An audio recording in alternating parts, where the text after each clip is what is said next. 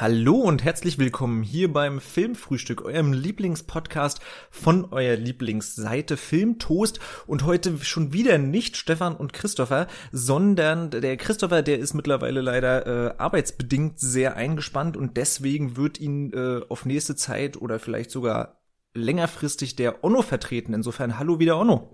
Moin, moin. Moin, moin. Alles klar bei dir? Was hast du in letzter Zeit für tolle Filme gesehen? Wie immer beginnen wir mit der Auswahl, was wir als letztes gesehen haben. Jo, also ähm, letztes, äh, äh, zuletzt gesehen habe ich jetzt äh, The Lodge. Ähm, gestern ist ja das äh, Fantasy Filmfest in München gestartet. Und da ja. ist ja The Lodge der Eröffnungsfilm. Du hast ihn ja schon in Berlin sehen können. Genau den hatte ich mir angeschaut. So ein Horror, Psychos, Thriller. Ähm, ja, ich fand ihn ganz okay. Ähm, aber äh, ja, mit, mit, mit, mit einer nicht ganz befriedigenden äh, Auflösung am Ende. Ähm, und dann zuletzt habe ich äh, ganz viele Filme gesehen mit eigenartiger Storybeschreibung, würde ich mal sagen. Also letzte Woche habe ich mir das vier Stunden Epos äh, Love Exposure aus Japan angeschaut von 2008. Okay, das, das sagt mir gar nichts, aber ich bin auch nicht so der äh, asiakundige Mensch, was Filme angeht, sage ich mal. Äh, sehr eigenwilliger F Film von, also genre-technisch lässt sich das gar nicht einordnen. Äh, der mixt alles zusammen, was geht. Ähm, also wirklich alles zusammen, was geht. Also ob es jetzt Splatter, Martial Arts Elemente sind, Drama-Elemente, äh, es geht um Liebe, es geht, äh, es geht um alles und nichts. Mhm. Also wirklich äh, krasser Film, tolle Erfahrung, sehenswert. Und äh, ich habe mir in der Amazon Prime Bibliothek ähm, habe ich mir mal ein paar äh, 70er, 80er Filme rausgesucht. Aber, aber ist, äh, ist also, der denn äh, empfehlenswert sozusagen? Also, ja, äh, ja, ja, äh, äh, Richtung Meisterwerk, ja. Richtung Meisterwerk sogar, wow. Also ja, lohnt ja. sich richtig für vier, für vier Stunden auch, ja. Das ist ja, ja, ja, also sehr, sehr kurzweilig. Ähm, der hat auch sehr viele hohe Wertungen bekommen. Also mhm. ich habe persönlich eine 9 von 10 gegeben. Ganz, wow, ja, das ist ja, stark. Ja, äh, ja weil äh, es sehr interessant äh, ähm, es ist eine Erfahrung, den Film zu sehen. Also ich möchte da jetzt eigentlich gar nicht so viel vorwegnehmen. Ähm, mhm. Es geht um, um äh, äh, Religionsfanatismus, Sektentum, Liebe, so ein bisschen Coming-of-Age-Drama, ähm, mit, mit äh, äh, Sexualität. Es wird alles in einen Topf geworfen mit mhm. Martial Arts-Elementen, ähm, ja, Splatter-Elemente. Es ist abgefahrenes Ding. Hm. Ja, mag ich, mag ich eigentlich äh, sehr gerne auch so ein Martial Arts oder wie, ich weiß nicht, wie heißt das genau oder wie wird es genau ausgesprochen? Weißt du das äh, Wuxia oder Wuxia oder dieses, dieses äh, Genre, wo die immer so springen und dann rumfliegen, dieses äh, Asia-Genre, sagt dir das was?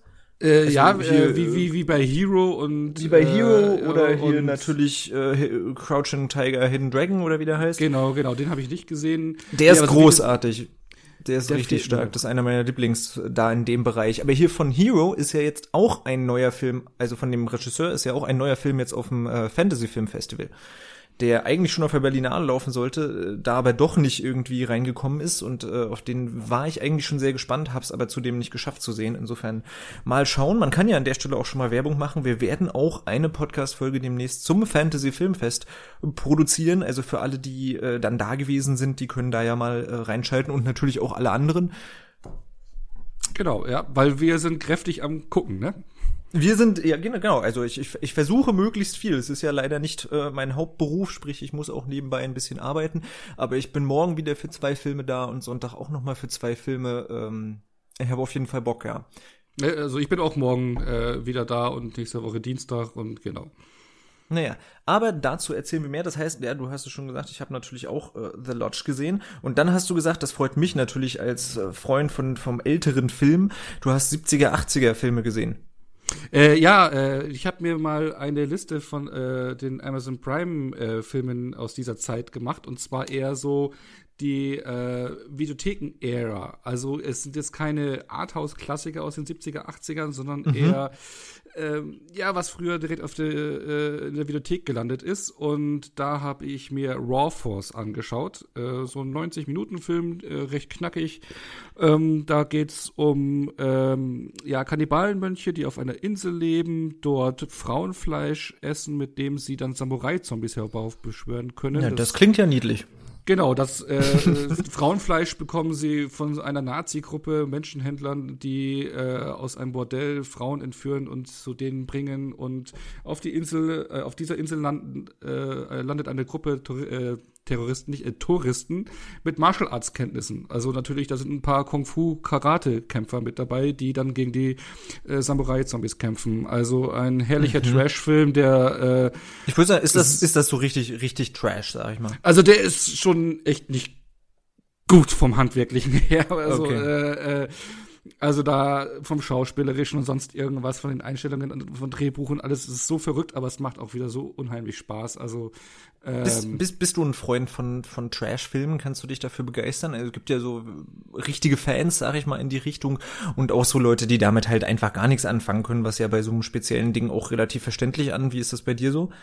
Ähm, also es gibt ja jetzt diese gewollten Trash-Filme, beziehungsweise so dieses ganze äh, Bereich Creature oder Tierhorror, äh, was ich, Sharknado und wie sie alle heißen. Also Sharknado fand ich es den ersten Teil habe ich nur gesehen, ja, fand ich jetzt nicht so prickelnd, ähm, aber ansonsten schaue ich jetzt nicht so viel Trash. Ein Trash-Film, der mir sehr am Herzen liegt und der sogar gleich für, für unsere Podcast-Folge passt, äh, ist äh, The Room. Den finde ich große ja. klasse. Der ist so schlecht, dass er schon wieder toll ist und für mich auch ein richtiger Kultfilm. Na, aber ähm, da, also ich weiß es gar nicht mehr genau. Ich habe ja auch hier diesen, äh, wie heißt der mit äh, Disaster Artist. Disaster Artist, genau, den habe ich auch gesehen. Wie war denn das? Aber The Room ist ja nicht im Gegensatz, sag ich mal, zu anderen Trash-Filmen so ein bisschen absichtlich schlecht gemacht, oder? Also zählt The Room wirklich als Trash-Film in dem Sinne? Also, ob der, also, also, also ich habe mich jetzt auch noch nicht mit der Definition an sich beschäftigt, aber für mich sind Trash-Filme immer so ein bisschen so, ja, wie halt Sharknado und sowas, wo, wo es halt wirklich Absicht ist, dass es so absurd ist, dass die Effekte schlecht sind, dass die Darsteller und Darstellerinnen schlecht sind.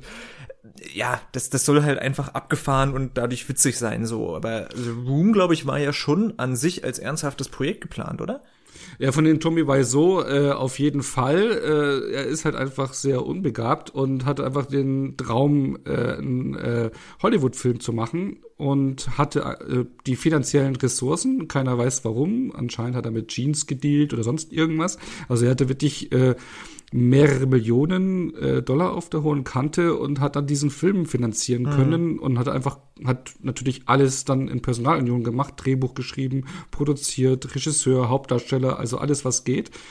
Und äh, aber er hat es halt einfach nicht drauf. Also er ist halt einfach schlecht geworden, äh, weil einfach kein Talent dahinter steckt. Also es ist im Prinzip, was du jetzt sagst mit der Sharknado etc. Das sind ja schon so äh, gewollte äh, ähm, äh, Trash-Filme, beziehungsweise es gibt ja auch das Asylum äh, Studio, die diese ganzen Mockbuster rausbringen. Ja. Also, an, ja. also an die Blockbuster angelehnte Filme für Leute, die irgendwie einmal kurz daneben greifen und dann Transmorphers statt Transformers das, das in den Player schieben. Verrückt, dass sowas so ein wirkliches Genre ist, dass es so sowas ja. gibt und da wirklich auch Leute gefühlt drauf reinfallen. Also ja, also so, ich meine, klar, es ist jetzt nicht jeder auch so so krass im Filmding drin, wie jetzt vielleicht wir beide, aber dass Leute dann auf so ein Cover gucken und wirklich glauben, dass das der äh, Michael Bay Film für ein paar hundert Millionen äh, Dollar sozusagen ist, also das siehst du ja wirklich schon auf dem Cover, dass das dass das Rotz ist. Ja, aber es gibt ja manche, die, die, die im, Kaufhaus irgendwie zack einmal daneben greifen und äh, also da keine Ahnung, also sie haben, äh, denke ich mal, ihre Zielgruppe, äh, sonst würden sie nicht immer wieder neue Filme rausbringen. Ja, und ich denke mal schon, dass sie ja. und ich denke mal schon, dass sie äh, es auch auf die äh, Versetzungsgefahr, also dass sie darauf abzielen. Und ähm, ja. äh, da gibt's ja allerhand äh, äh, Filme dann immer oder God of Thunder, wo so ein Tor für Arme, der ist, glaube ich, gerade in der TD5 Mediathek drin, zum Beispiel, kann man sich anschauen.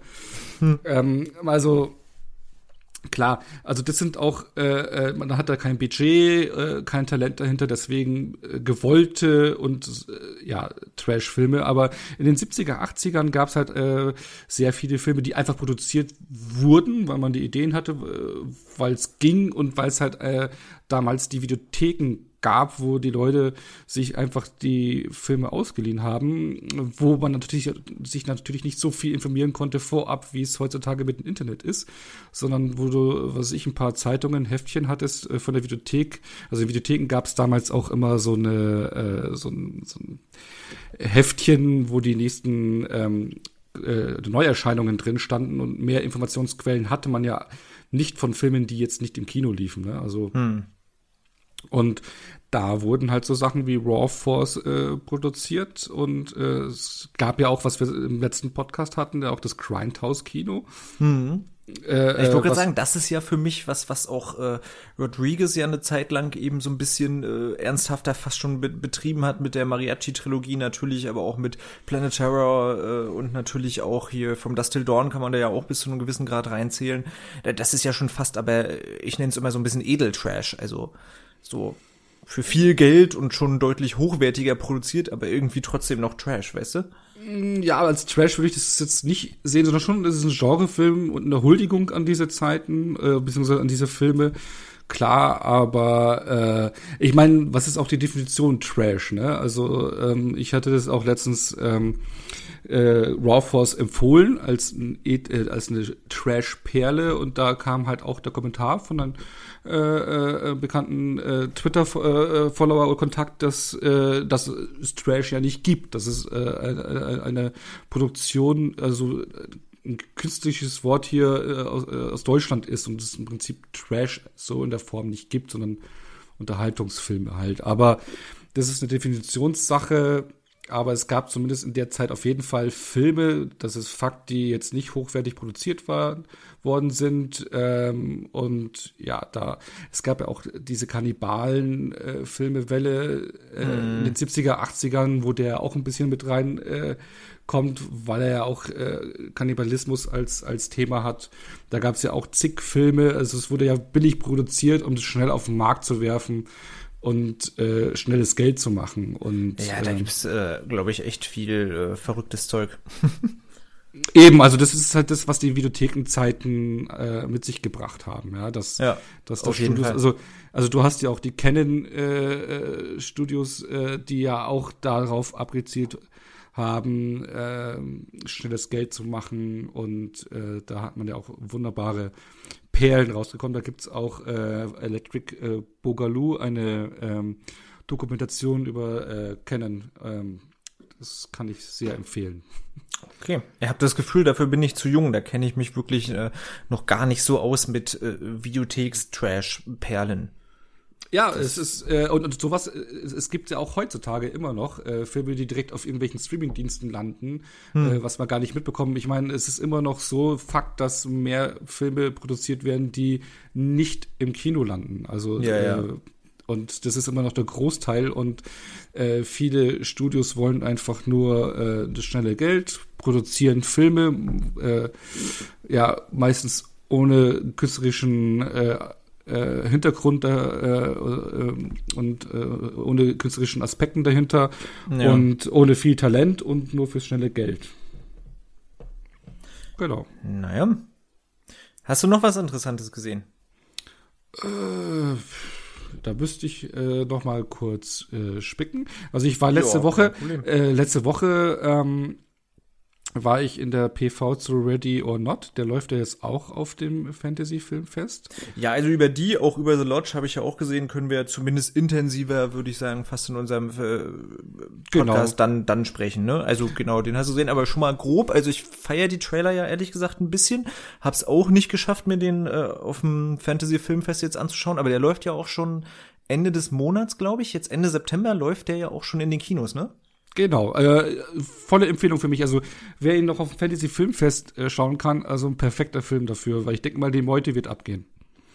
Ah, ja. Und genau, und was ich mir noch angeschaut hatte, weil ja noch bis Dienstag in der Arte-Mediathek äh, war, auch eine Empfehlung von mir. Die Arte-Mediathek hat immer wieder tolle Filme drin. Ja, das stimmt. Äh, Habe hab ich mir Mr. Long angeschaut, auch ein japanischer Film von 2017, äh, der über einen Serienkiller handelt, der also einen taiwanesisch, äh, Taiwan, äh, taiwanesischen Serienkiller, der einen äh, Mordauftrag in Tokio, Japan hat, der misslingt und dann in ein Armviertel äh, unterkommt, äh, verletzt und da durch einen Jungen und ähm, die dort äh, äh, lebenden Nachbarn von den Jungen ähm, ja seine eigentlichen Passion äh, äh, näher kommt, und zwar der des Kochs. Also er wird dann ein Koch von einem kleinen Rahmenladen und ähm, ja, sehr empfehlenswerter Film, der auch mit verschiedenen Genres arbeitet. Einmal so das knallharte Serienkiller-Business mit Action-Szenen, dann Drama und ganz viel Gefühl, witzige Momente drin und äh, ein wirklich herzreißenden Ende. Also auch sehr empfehlenswert. Leider nicht mehr in der Arte-Mediathek,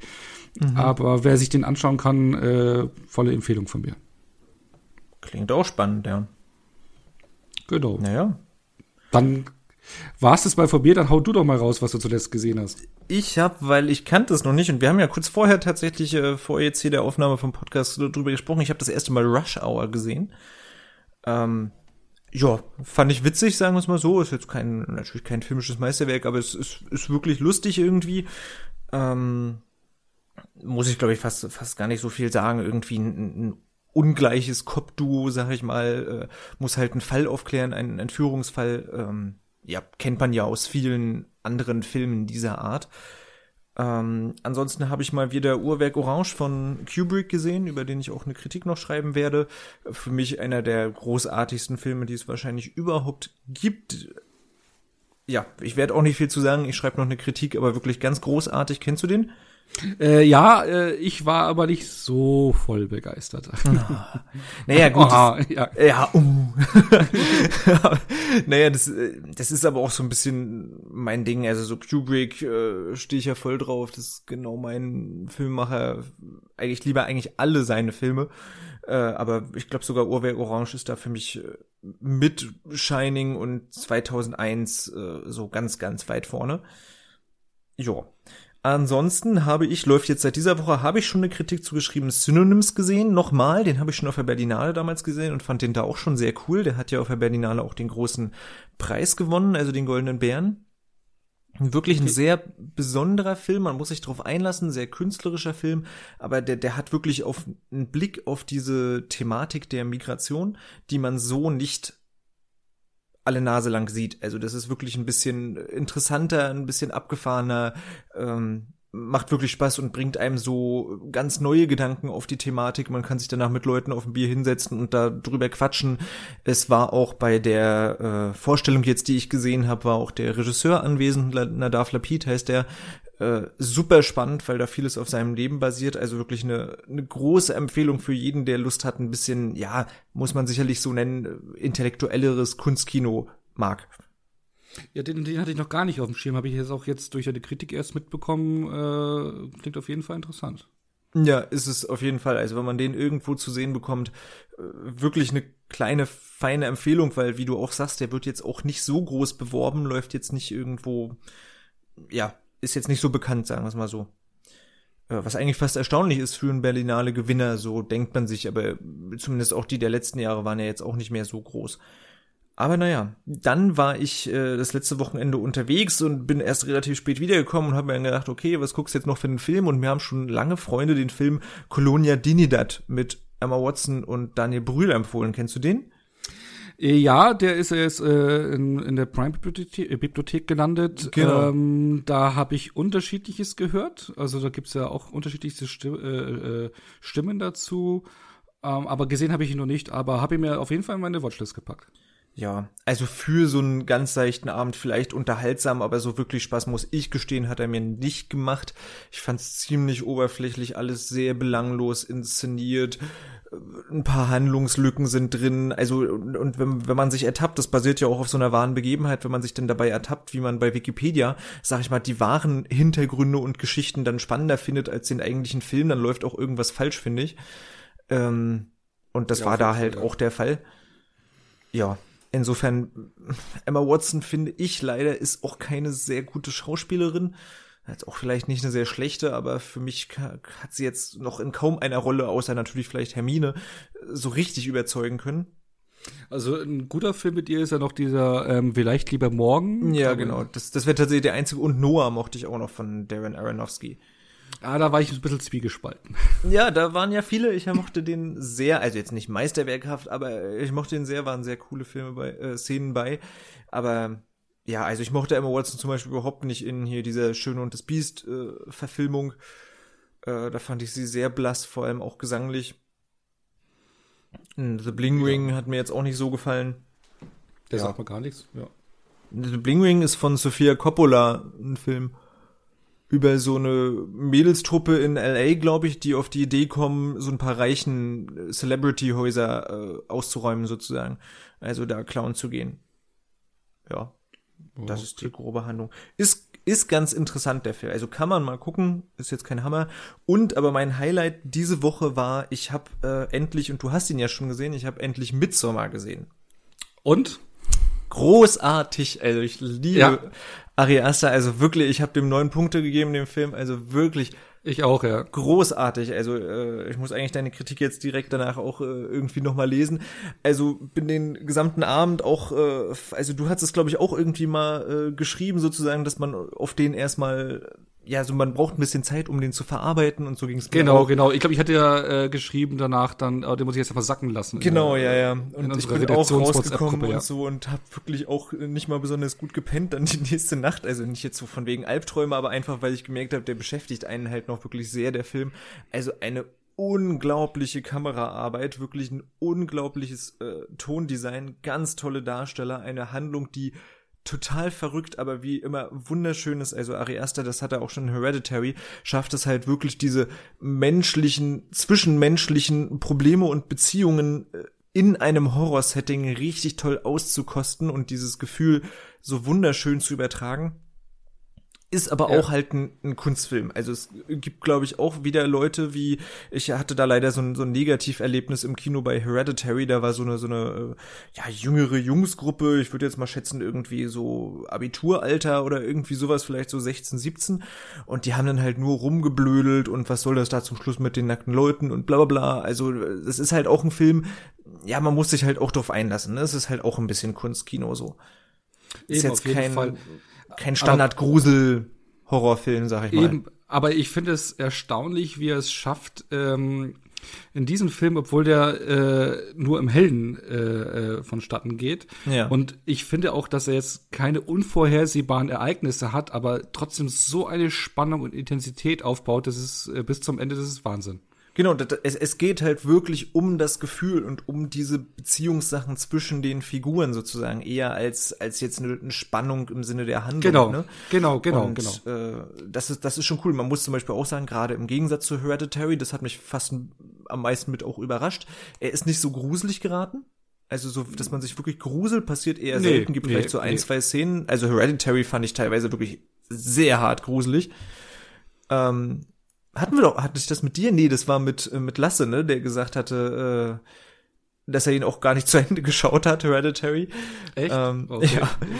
ähm, der war schon echt gruselig so. Und das ist Midsommar jetzt nicht so. Also ist eher so nee. halt richtig schön psycho eklig. Genau, also aber, aber ich finde, äh, äh, der hatte mich in den ersten Minuten schon, obwohl er noch gar nicht dieses eigentliche Setting, was man ja in, aus den Trailern kennt, äh, ja. noch, noch nicht vonstatten geht, sondern äh, äh, in den ersten Minuten wahnsinnig tolle Kameraarbeit und, und unglaublich geiler Soundtrack und Sounddesign, was einen sofort äh, äh, ja, ja. packt. Also es ist Wahnsinn. Total, also ich saß wirklich auch ein paar Mal da so mit offenem Mund. Also wenn der nicht wirklich auch bei Oscars, ich weiß, so Horrorfilme und so haben es ja immer ein bisschen schwerer und Hereditary wurde ja äh, frevelhafterweise letztes Jahr komplett übergangen. Aber ja. wenn der nicht so ein bisschen in Bereichen wie halt Kamera, Szenenbild, äh, Kostüme oder sowas nominiert wird, dann äh, gehe ich mich persönlich beschweren bei den Oscars. das, ja, aber ich muss sagen, also Midsommar war ja zwischenzeitlich meine Nummer eins des Jahres. Ach so, und das hat sich jetzt schon gewandelt? Ja, durch Parasite. Ah, du hast auch Parasite schon gesehen. Mensch, du bist mir da mit diesen guten Filmen immer so im äh, äh, im, im, wie sagt man, im Voraus. Ja, also auf den bin ich natürlich auch noch übelst gespannt. Also, der ist richtig toll. Na, ich mochte ja so zu meinen bisherigen Highlights gehört auf jeden Fall auch noch Wir. Ich habe ja Wir so sehr geliebt. Ja, ich auch. Den fand ich auch richtig großartig. Und was war denn sonst noch dieses Jahr richtig cool? Was hat mich denn äh, sonst schon sehr Burning? begeistert? Burning, ja, sehr, sehr speziell, ziemlich lang auch, aber, aber definitiv cool, ja. Und äh, Wir, Us. Na genau, den habe ich ja gerade gesagt, wir. Also As. Genau. Ja, ja davor, ja. genau, aber äh, war, ich glaube, das sind meine Top 4 gerade. Hm.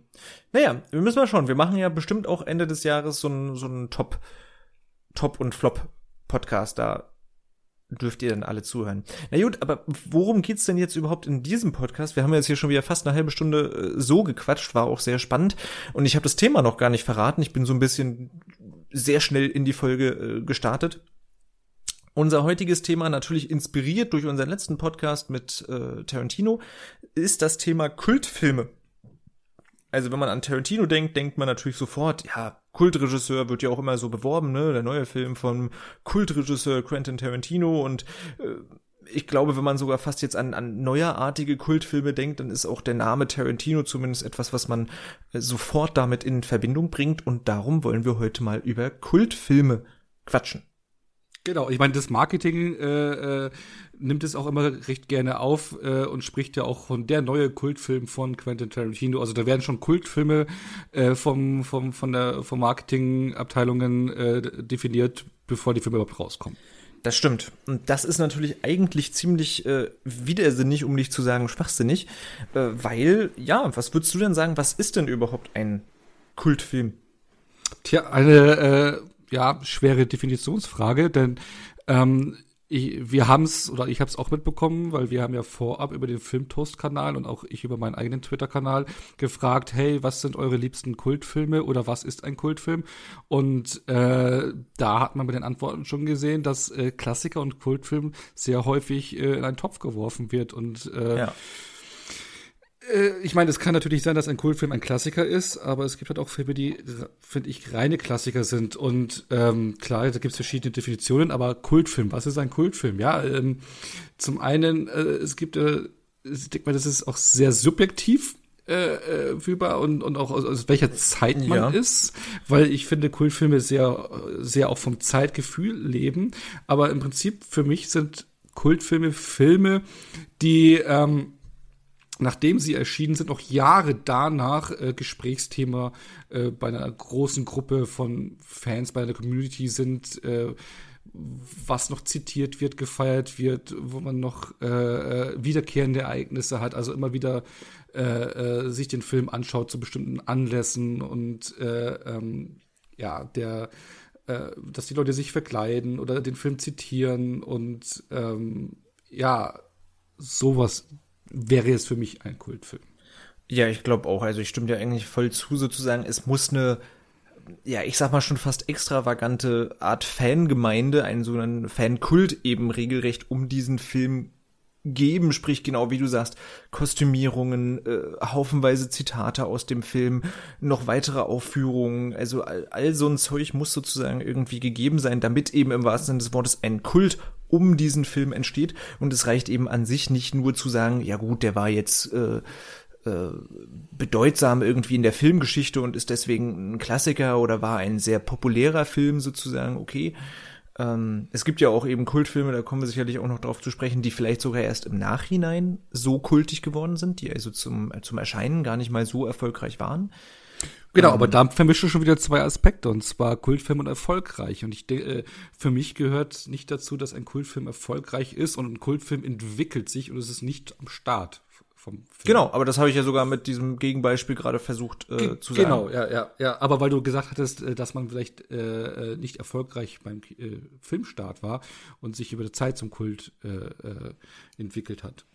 Na, ich würde aber, also ja, du hast natürlich recht, es gehört jetzt nicht direkt zusammen, aber ich würde dann sagen, dadurch, dass ein Kultfilm eben per Definition praktisch so eine feste Fangemeinde braucht, würde ich mal sagen, ist er im Nachhinein schon ziemlich wahrscheinlich erfolgreich. Als erfolgreich Irgend, zu betrachten. Eben aufgrund dieser krassen schon. Fangemeinde. Genau, also ich denke mal, vielleicht schießt du da gerade schon an, an so einen Film wie Blade Runner zum Beispiel, der zum Kinostart äh, überhaupt nicht erfolgreich war, aber den Kritikern Beispiel, ja. durchgefallen ist und der sich eben, jetzt haben wir es wieder, die Videotheken-Ära, äh, der sich in den 80ern in den Videotheken zu einem Kultfilm entwickelt hat. Ja. Und Absolut. dadurch dann erfolgreich geworden ist. Genau. Und würde dann auch sogar zu einem Klassiker geworden ist. Ja, und er ist dann auch ein Klassiker geworden. Genau, was, was würde denn konkret für dich einen Klassiker ausmachen? Ja, ein Klassiker ist im Prinzip ein Film, der noch nie Dagewesenes äh, äh, eröffnet, also der einfach äh, äh, ein unglaublich hohes Niveau hat. Das Genre ein Stück weit auch ändert oder bereichert und äh, weit über äh, äh, äh über den Zeitraum, wo er rausgekommen ist, weit darüber hinaus noch äh, in aller Munde ist und und äh, ja die die Filmfreunde, Filmfans, Kritiker, Filmwissenschaftler äh, äh, beschäftigt und ja. Hm. Ja, kann man so sehen. Ich glaube, da sollten wir jetzt auch fast nicht, nicht zu genau drauf eingehen, weil Klassiker wäre sicherlich auch mal ein eigenes Thema, aber man kann ja auch so sagen, meinetwegen so nach dem Motto, das ist ein Klassiker in diesem Genre. Das, das meint dann, glaube ich, vielleicht nicht unbedingt, dass er, äh, dass dieser Film dann etwas ganz Besonderes, Neuartiges, sage ich mal, macht, so wie das bei dir gerade so ein bisschen klang, sondern es kann eben auch sein, dass es eher gemeint ist im Sinne von, das ist ein typischer Vertreter von einem Genre oder einer Zeitära oder irgendwie sowas. Weißt du, was ich meine? Ja, klar, aber, aber, auch ein aber, aber, sein, aber meistens definiert man oder fallen einem dann die Klassiker bei, unter dem Begriff Klassikerfilme ein, die das Genre schon auch, auch wenn es Genre-Klassiker sind, die das Genre geändert oder fortgeführt haben oder geprägt haben oder auch geändert haben. Ob es jetzt, äh, äh, was weiß ich, ein Halloween ist äh, oder sonst irgendwas im Horrorgenre. Also wenn, ein, ja. wenn, du, wenn du Horrorklassiker hörst, ähm, denkst du jetzt auch nicht an Wrong Turn oder sowas. Nö, aber also, also als Beispiel eben Nightmare on Elm Street würde ich jetzt als Klassiker zählen und ich wüsste jetzt genau. nicht, inwiefern der jetzt was an sich Revolutionäres gemacht hat, war halt eine coole Story und gehört, ist halt ein wirklich typischer Vertreter für diese damaligen äh, Slasher-Filme eben und macht da auch richtig viel Spaß und hat halt eben seine, seine Fangemeinde, könnte man fast auch schon wieder drüber streiten oder sagen, dass der natürlich Kult ist äh, wegen seiner Fangemeinde, wegen dieser natürlich sehr bekannten äh, Figur auch. Wie heißt er denn gerade? Ist es Freddy? Freddy, ja. Freddy ja. Freddy, genau, äh, könnte man also fast schon sagen, dass der eben auch Kult geworden ist. Insofern ja, also, äh, also das aber da würde ich jetzt eher sagen, der ist ein typischer Vertreter seiner Art, sag ich mal, hat jetzt glaube ich nichts krass Neues gemacht. Ja, mit diesen Traumaspekten und äh, das Slasher-Genre mit äh, Fantasy-Aspekten kombiniert und äh, da in den Träumen sich komplett ausgetobt, ist das schon ein neuer Aspekt. Ja, gut, ist ein neuer Aspekt, ja. Ja, okay. ja, genau. Also es muss jetzt nicht komplett was Revolutionäres sein, aber das äh, äh, Genre beziehungsweise ja äh, das Thema Film äh, erweitern und ergänzen. Okay, dann haben wir das, äh, glaube ich. Also du sagst ja, Kultfilme sind auch so Filme, die, die immer wieder gerne geschaut werden. Also so, äh, wenn ich das jetzt gerade vergleiche eben mit einem Midsommar oder mit einem Hereditary, bei denen ich mir eher mal vorstellen könnte, dass sie Klassiker werden. Ja? Genau. Ja. Eventuell würde ich jetzt nicht sagen, dass die unbedingt Kultfilme werden, auch wenn sie natürlich sehr gut sind und man sie definitiv auch immer noch mal schauen kann. Aber gehört für dich, das ist so eine Frage, die ich mir tatsächlich auch selbst gestellt habe und gar nicht so so einig bin, gehört für dich irgendwie dazu, dass ein Kultfilm auch bis zu einem gewissen Grad Spaß machen muss? Also könnte das daran liegen, dass zum Beispiel das äh, der Bereich des des Dramas oder so jetzt nicht so viel vertreten ist? Wenn man darüber an Kultfilme ich, denkt? Also darüber habe ich noch gar keine Gedanken gemacht, aber äh, äh, da ist durchaus was dran. Also ich äh, äh, gehe da auch eigentlich mit zu sagen, äh, ja, so, so ein Unterhaltungsfaktor sollte schon gegeben sein, ja. Ja, ne, also so, so, ich habe halt überlegt, so richtig so Kunstfilme äh, in dem Sinne oder irgendwie sowas oder was halt auch ein bisschen wirklich schwerer verträglich oder schwerer zugänglich ist, das sind selten wirklich Kultfilme geworden, ne? Also ist. Aber, aber Clockwork Orange zum Beispiel würde ich schon als äh, Kultfilm sogar bezeichnen. Ja, Gut, ja, da ja, weil, weil er halt auch diese, diese Kostüme, Kostümerie halt und, und so weiter hat, ne? Genau. Auf jeden Fall. Und äh, der ist, ist auch schwerer zugänglich, würde ich jetzt mal behaupten. Jo, auf jeden Fall. Äh, dann, dann kommen wir doch mal zu, zu konkreten Beispielen. Also das, das erste, was, was mir zumindest, wenn, man, wenn ich an so Kultfilme denke, mit, mit einfällt, ist, dass es ja so Filme gibt, die man zu konkreten Anlässen, sage ich mal, äh, guckt. Ja, also was, was, was fällt einem da natürlich konkret ein? So, man könnte jetzt sagen, Halloween schaut man eben an, an Halloween oder die Feuerzangenbowle wird ja regelmäßig aufgeführt. Da gibt es auch ein festes Datum für, oder? Yep, aber. Weißt du gerade wann? Nee, ne? Nee, nee, nee, ich habe den auch noch nie gesehen. Weißt du, Feuerzangenbowle noch nie gesehen? Nein. Ja, das ist ja spannend. Das ist sowieso ein ganz spannender Film, weil man natürlich sagen kann, so 41 in Deutschland entstanden und so weiter. Wie viel äh, Nazi-Ideologie steckt da noch drin? Oder ist das eigentlich doch nur so ein harmloses äh, Schul Komödien-Ding, sag ich mal, äh, ist ein sehr spannender Film und an sich schon durchaus lustig. Wie gesagt, man kann sich da auch sehr kritisch mit auseinandersetzen und halt wirklich sagen, welche Rolle hat dieser Film eben auch in der NS-Zeit äh, gespielt. Aber an sich, das, das lohnt sich schon mal. Und gerade gerade so wirklich irgendwie, denn das ist doch auch immer entweder im Frühling oder im Winter oder so, das ist doch immer so kalt. Und dann muss man doch auch wirklich Feuerzangenbowle trinken oder sowas, wenn, wenn die draußen irgendwelche äh, Ach, das interessiert mich ja jetzt fast. Wann, wann, wann wird denn das immer gespielt? Also es ist, glaube ich, immer zur Weihnachtszeit, also vor Weihnachtszeit. Irgendwie so, ne? Es ist irgendwie mhm. Weihnachten. Feuerzangenbowle, Film. Mal schauen, was. Das steht doch bestimmt. Ah, nee, nicht das Buch, der Film, habe ich gesagt. Von 44 ist der sogar nicht 41, habe ich gerade Quatsch erzählt. Weil ich meine, bei am, am zweiten Advent wohl. Ja, genau, weil ich meine, so bei, bei den Weihnachtsfesten gibt es ja auch immer Feuerzangenbowle, ne? Also neben Glühwein. Ja. Genau. Okay, was mir sonst noch einfällt, so, so, so ein typischer Weihnachtsfilm, den ja, den ja auch viele gucken, ist, ist so äh, eine schöne Bescherung. Zum ja. Beispiel. Diese Komödie, würdest du den auch als Kultfilm bezeichnen?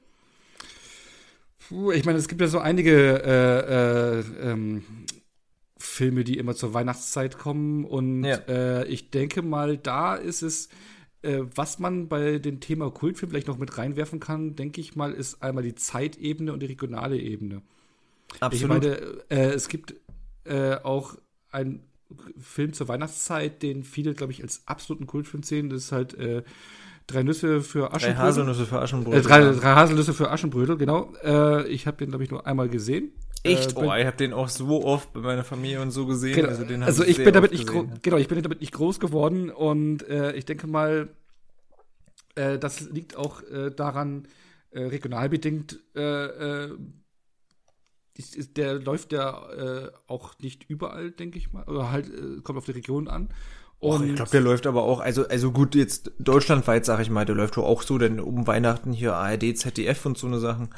Genau, aber ähm, was ich bisher vorgenommen habe, dass äh, eigentlich eher ähm, Leute aus den neuen Bundesländern den äh, vermehrt geschaut haben als echt? Ist ist das was ist das ja. was äh, ist das was ostdeutsches? Das weiß ich jetzt gerade gar ja, nicht. ja ich glaube es ist eine also ist tschechische Produktion. Ja okay das kann sein. Ja, dann ergibt es natürlich auch mehr Sinn. Also es ist ja auch aus der Zeit insofern. Genau genau. Ich glaube in den 70ern ist der äh, von daher ähm, in den damaligen Westdeutschland glaube ich äh, war er dann nicht so verbreitet und äh, in den 80ern äh, die Kinder, die damit groß geworden sind, äh, für die ist es halt Nostalgie pur. Und da haben wir gleich einen weiteren Punkt, der beim Thema Kultfilm eine große Rolle spielt. Und das war für, für mich auch das Thema Nostalgie.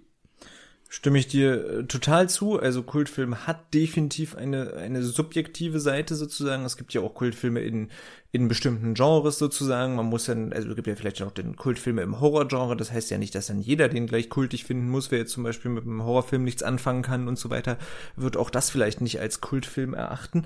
Andere eben aber schon. Äh, auch sowas wie du sagst, für dich ist jetzt vielleicht an sich die Feuerzangenbowle noch nicht so ein Kultfilm für dich persönlich einfach, weil du ihn zum Beispiel noch gar nicht gesehen hast. Für andere, genau. die sich das tatsächlich jedes Jahr geben, da, da ist das so, da kann man dann mitsprechen und so weiter, ne? Ähm, genau. Da ist das dann eben voll so ein Ding. Und äh, wie, wie ist denn das bei dir? Gibt es bei dir irgendwelche Filme, die du so sehr regelmäßig, also muss jetzt nicht unbedingt nur, sag ich mal, zu, zu einer gegebenen Jahreszeit oder Datum oder sowas sein, aber die du wirklich sehr regelmäßig schaust, die du dann entsprechend für dich persönlich als kultig bezeichnen würdest? Äh, kaum, also äh, die, die, also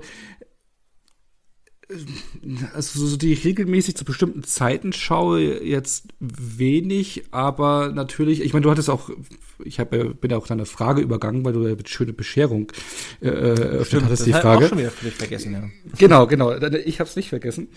ähm, den kannte ich sogar noch als Kind, aber habe ihn jetzt dann jahrzehntelang nicht gesehen, auch wieder als, als Erwachsener gesehen.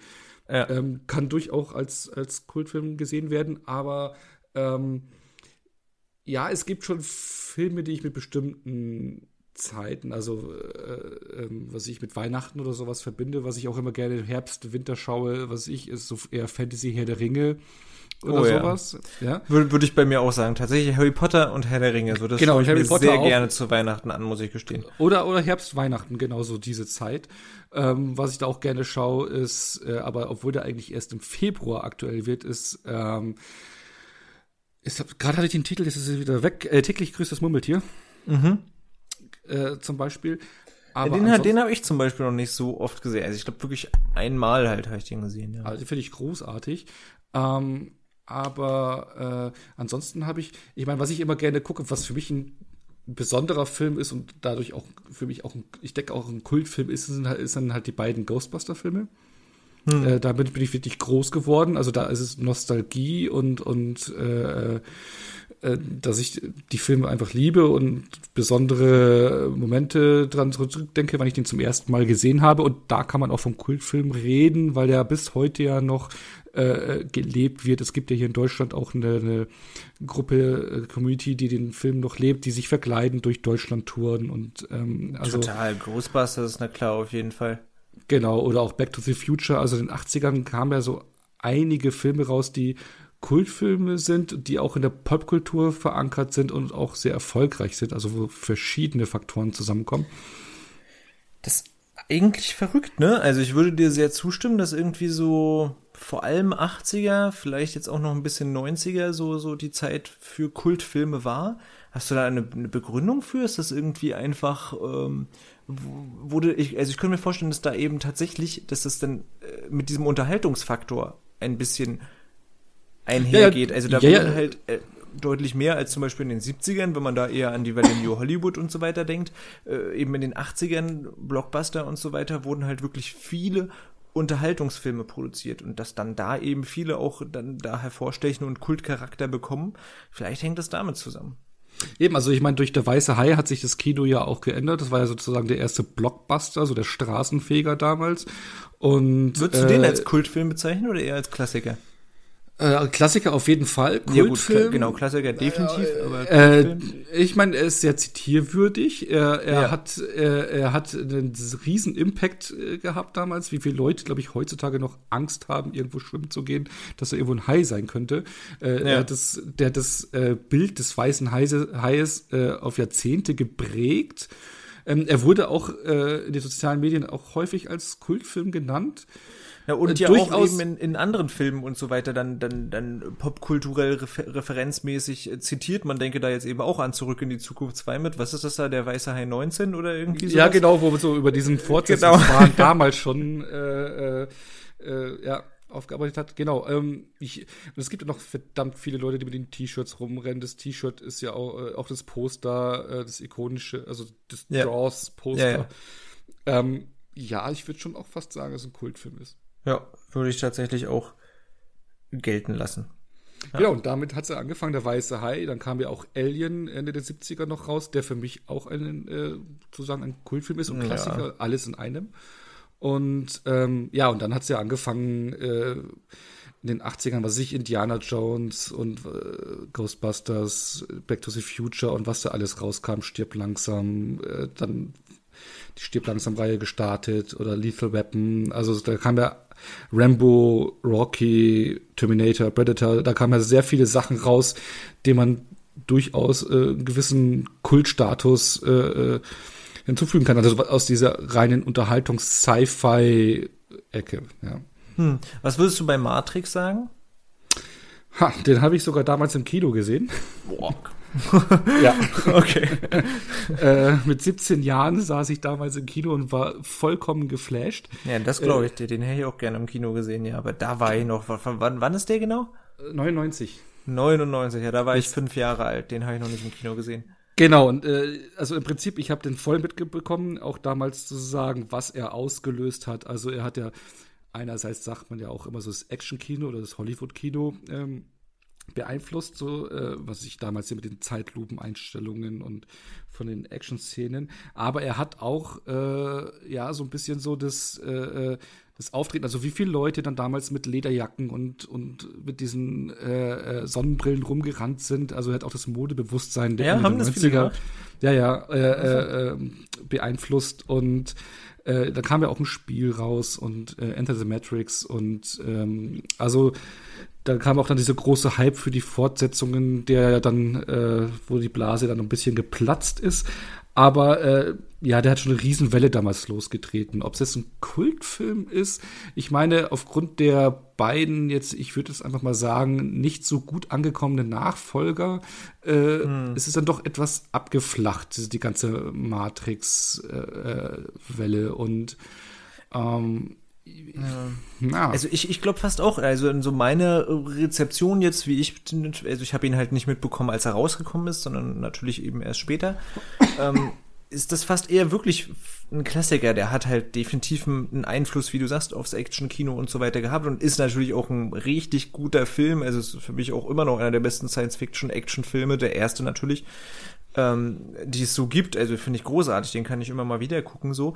Aber er hat eben für mich jetzt zumindest nicht so diese, diese Fangemeinde, dass ich jetzt noch viele Leute sehe irgendwo, was weiß ich, auf irgendwelchen Conventions, die sich in diese Richtung verkleiden oder dass das jetzt krass popkulturell, sage ich mal, irgendwie nochmal aufgearbeitet wird. Das hat der für mich nicht so. Insofern wäre ich da auch eher zwiegespalten.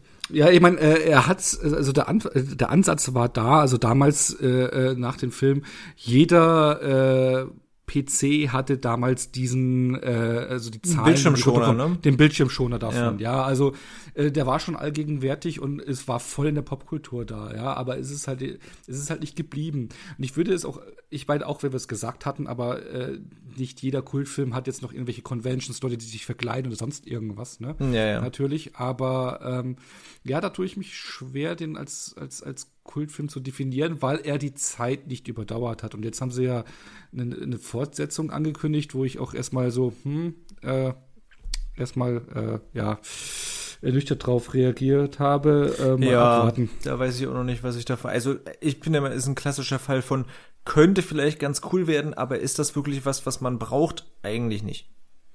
Äh, ja, eben, also es ist wieder eine dieser Fortsetzungen, die einfach viel zu spät kommen oder wo der Zug äh, schon abgefahren ist, wie es jetzt auch bei Sin City war, wo man zehn Jahre später den zweiten Teil gebracht hat, der keinen ja. mehr äh, interessiert hat eigentlich, wie bei 300, wo fast zehn Jahre später die Fortsetzung kam. Also ja. äh, oder auch jetzt Man in Black, äh, äh, wo man versucht hat, so ein Reboot.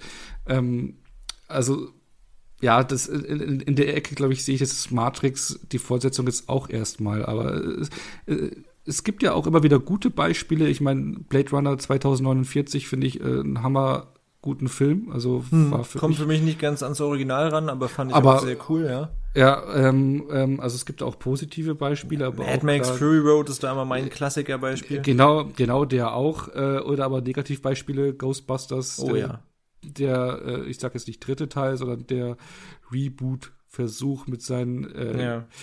furchtbaren Humor und ja. Hm. Das passiert. Wir haben jetzt so viel, haben jetzt auch wieder diskutiert. Gut, Matrix ist ein Klassiker, aber kein Kultfilm. Äh, was sind denn für dich Filme, die eindeutig sozusagen Klassiker sind, aber eben keine Kultfilme. Damit wir mal, weil, weil du sagst ja auch, wenn man das jetzt viel in den sozialen Medien oder sowas fasst, wird das, wird das viel durchmischt, um jetzt mal wirklich ein paar, ich sag mal, Gegenbeispiele zu bringen. Was ist denn für dich Klassiker und nicht Kultfilm? Ja, also, so also definitiv es, nicht sozusagen. Ja, also es wurden auch sehr viele Hitchcock-Filme genannt, ähm, mhm. wo, wo ich zum Beispiel jetzt Psycho jetzt sogar noch eher in die Ecke hat Kultcharakter packen würde, aber das Fenster zum Hof oder Vertigo oder sowas würde ich jetzt dann nicht als, würde ich dann ganz klar als Klassiker bezeichnen. Ja, bei Vertigo könnte ich natürlich den Vertigo-Shot noch, der ja auch in vielen Filmen zitiert wird, den könnte man da höchstens noch so ein bisschen mit einführen, der in diese Richtung geht, eben auch in der Weiße Hai und so weiter. Aber ansonsten stimme ich dir voll zu. Hitchcock Filme gehören für mich auch eher zu den Klassikern und nicht zum Kult. Genau, Psycho also vielleicht, vor allem natürlich wegen der Duschszene und wegen dem Schluss mit der Mutter. Halt, und die, die, Musik und sowas. Also der hat schon äh, eben, der hat da schon so eine ikonische Szene, äh, Szenen geschaffen, die äh, ja auch immer wieder zitiert werden. Ja. Ja. Ähm, also es wurde auch mal die Zwölf Geschworenen genannt als Kultfilm. Sehe ich auch nicht so ein Riesenklassiker, nee. wahnsinnig toller Film. Also da ähm, wirklich überhaupt nicht, weil genau. genau. da hört man ja nur Leute sagen und das natürlich völlig zu Recht ein großartiger Film und so weiter, aber da gibt's ja nun nicht irgendwie irgendein äh, oh, übermäßiges äh, Fan sein, sage ich mal. Zumindest nicht, dass es feststellbar wäre. Es sind sich gefühlt alle einig, es ist halt ein guter Film. Genau. Ähm, also sowas würde ich dann eher als Klassiker äh, bezeichnen. Hm. Was meinst du mit, es wurde zum Beispiel, weiß ich, auch einmal äh, Metropolis genannt oder äh, hier King Kong und die weiße Frau, also so ganz, ganz alte, definitive Klassiker? Puh, also Metropolis äh, habe ich ja noch nicht gesehen. Ja, ja schon mal immer noch ein genau. totaler Fehler. Aber ich habe auch immer noch nicht, wir haben drüber gesprochen, ich habe auch immer noch nicht äh, Four Rooms gesehen, insofern. Eben. Also das ähm, auch noch nachholen. ja, dafür habe ich jetzt zum Beispiel Love Exposure nachgeholt, der vier Stunden gedauert hat. Also der hat Zeit gebunden. Du bist äh, du bist beschäftigt, sagst du ja. genau. Äh, King Kong, äh, ja, da gibt's ja verschiedene Adaptionen. Also das Original. Ähm, ja, ja genau. King Kong und die weiße Frau ist ja das Original von, ich glaube, 33 oder so ja, mit seinem Stop-Motion äh, King Kong. Ähm, ja. Habe ich auch nicht gesehen. Auch dann würde ich sagen, besteht ja. Nachholbedarf. Ähm, ich würde sagen, es ist eine ikonische Figur, ja. Mhm. Und, aber Kultfilm würde ich jetzt auch nicht sagen. Hm. Also bei King Kong muss ich eigentlich schon sagen, ich meine, wie viele äh, Verkleidungen in die Richtung, wie bekannt ist diese Szene mit den mit den Flugzeugen dann nachher auf dem äh, äh na, welches Gebäude ist das da in New York? Das, Empire State Building. Äh, auf dem Empire State Building direkt und so. Also das ist schon, oh, das ist ja. auch so popkulturell äh, drin und wird oft irgendwo auch in irgendwelchen Parodien und so weiter. Also das, bei King Kong würde ich schon sagen, Metropolis finde ich wie, wiederum schwieriger. Weil das sehe ich jetzt eher so, ich sag mal, ähm, in Anführungsstrichen bei irgendwelchen, äh, ja, fast schon eher nur bei, bei äh, Filmnerds, so wie mich sozusagen, die gerne auch Stummfilme gucken, dass die den dann äh, großartig finden. Und der ist auch großartig, aber äh, ja, ansonsten hat er jetzt nicht mehr so. Ja, so eher Richtung Klassiker halt. Ne? Ja. Ähm, oder äh, so Sachen wie Citizen Kane oder ja, ja. Casablanca äh, Riesenklassiker. Ähm, Boah, aber Casablanca würde ich mir auch, äh, fast wieder ja, genau, mit dem aber, so, ja, schau mir in die Augen, Kleines und ja, ja, klar, äh, He's looking at you, Kid und so weiter. Das ist, sind schon, oder äh, spielst noch einmal hier diesen, dieses Lied oder wie, wie ja. geht das Zitat da und so weiter. Das sind schon auch fast kultige, Zitat, kultige Zitate auf jeden Fall. Und Citizen K mit Rosebud äh, ist ja auch in der Popkultur angekommen, ne? Also wird immer wieder zitiert. Ich wollte sagen, wird immer wieder zitiert, ja. Aber also so dieses Schau mir in die Augen kleines, würde ich sagen, kennt jeder. Rosebud würde ich jetzt mal behaupten, kennen nicht so viele. Ja, das stimmt. Aber da sind wir jetzt eh in den Klassiker-Zeiten unterwegs, ne? Ja, ja, äh, na, eben, aber darauf wollte ich ja jetzt hinaus. Wie, genau. wie steht's mit diesen so ganz alten Filmen halt? Ja, ja, ich meine, äh, äh, ähm, ähm, es wurde auch bei mir im Twitter-Kanal genannt hier äh, Frühstück äh, bei Tiffany. Stimmt, ja. Habe ich auch noch nicht gesehen. Ah, Mensch. ja. ja, ähm, ja, großartiger Film, definitiv ein Klassiker, äh, vor allem mit der Performance von Audrey Hepburn halt. Der, der Song ist halt Moon River, ne? Der ist halt kultig. Kenne ich nicht. Oder auch wenn du den anhörst, den kennst du. Dann, dann bestimmt, aber der Titel sagt mir jetzt nichts. Ne? Also da bin ich ja, ich glaube, musiktechnisch bist du da weitaus. Äh, ja, aber den kennst du auf jeden Fall. Also wenn bestimmt. du den anmachst, dann den hast du schon mal gehört. Definitiv. Ja. ja. Aber ich meine, äh, wenn wir zum mal aufs Thema Musik kommen, was ja so dein Steckenpferd ist, würde ich mal sagen, behaupten als Musikstudent. Ähm, dann würde ich mal einen ganz, ganz, ganz, ganz klaren Kultfilm in den Ring werfen, und zwar Rocky Horror Picture Show. Ja, ich würde sagen, da sind sogar zwei für mich aus, aus der Zeit sozusagen. Das ist einmal die Rocky Horror Picture Show und einmal natürlich Blues Brothers. Das sind so zwei Ja, genau. Also definitiv also Musikfilme, die zum Kult geworden sind, ja. Genau, also ich habe beide noch nicht gesehen. Ach, Mensch. ja. Äh, Blues Bros hat mal angefangen, aber dann eingeschlafen und nicht mehr weitergeführt. Ähm, und Rocky Horror Picture Show weiß ich jetzt zum Beispiel in München gab es ein kleines Kino, das hat den äh, jahrzehntelang einmal in die Woche kam der und äh, Ach, das ist ja auch krass, ja. und und da verkleiden sich ja die Leute und ne also ganz klar Mhm. Kultfilm. Aber dann Crease. Ja, auch, da gab's oder? ja richtig, da gibt's ja richtig bei Rocky Horror Picture Show gibt's ja eben richtige, ja, ich nicht nur, dass die Leute sich verkleiden und dann diesen Film gucken, sondern da gibt es ja richtig Aktionen, was das Publikum macht, während der Film geschaut wird, sozusagen. Ja. Also bestimmte Bewegungen und äh, das Publikum antwortet auf einige Fragen dann lauthals rein und so weiter. Also da gibt's ja richtige, fast schon Bräuche, was das Publikum dann dazu macht. Darum ist das ja auch so ein, so ein Klassiker, zumindest hier bei uns in Berlin, so in fast jedem Open-Air-Kino im Sommer wird irgendwann einmal die Rocky Horror Picture Show gezeigt, äh, weil das eben wirklich auch so ein Event dann halt immer ist, ne? Eben. Und wenn wir da beim Kino-Event sind, dann würde ich gleich noch mal The Room reinpacken. Den wir schon hatten. Weil der wird, äh, äh, weil wir ja vorhin darüber diskutiert hatten, ist es Trash oder nicht, ist es ja eine Sache. Aber für mich ist es ein ganz klarer äh, Kultfilm, weil der wird einmal die Woche, wird er immer noch heute, ich meine von 2008, glaube ich, ist der Film, der wird immer noch einmal die Woche ähm, gespielt. Äh, Ja. in, in, in, LA mit der Sondervorstellung, wo die Leute hinkommen, dann haben die Löffel dabei und schmeißen Löffel vorne hin und äh, äh, sprechen ganz laut ähm, äh, die, die furchtbaren Dialoge mit so Oh, hi Mark und ähm, Ja, ja. also für mich hat der Film schon einen richtigen Kultcharakter erreicht. Ja, das kann ich mir schon auch vorstellen. Ich habe den habe ich wiederum halt noch nicht. Also ich habe The Disaster Artist halt gesehen, aber noch nicht äh, The Room. Ah, der hätte es Insofern- umgekehrt machen müssen. Also Ja, habe ich auch dann überlegt, aber irgendwie habe ich den dann halt im Kino gesehen, einfach The Disaster Artist und dann ja. du hast ja dann am Ende die Gegenüberstellung von den einzelnen Szenen, ne? Da hast du ja schon mal Ja, ja. reinschnuppern können, wie Sozusagen, toll der ja. Film ist. Ja. Aber dann schmeiß ich gleich noch mal einen Kultfilm rein, also der für mich ein Kultfilm ist, der, denke ich mal, dich nicht treffen wird, weil ich denke, dass du dafür zu jung bist. äh, Scheiße, jetzt bin ich in dem Alter, wo ich sowas schon sagen kann. ähm, äh, und zwar äh, Werner Beinhardt. Nö, nö, nö, das, äh, das trifft mich auch voll gerade als, als Norddeutscher.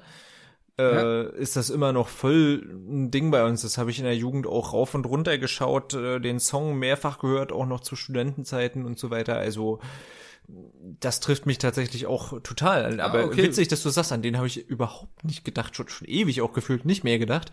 Aber würde ich auf jeden Fall dir zustimmen, ja.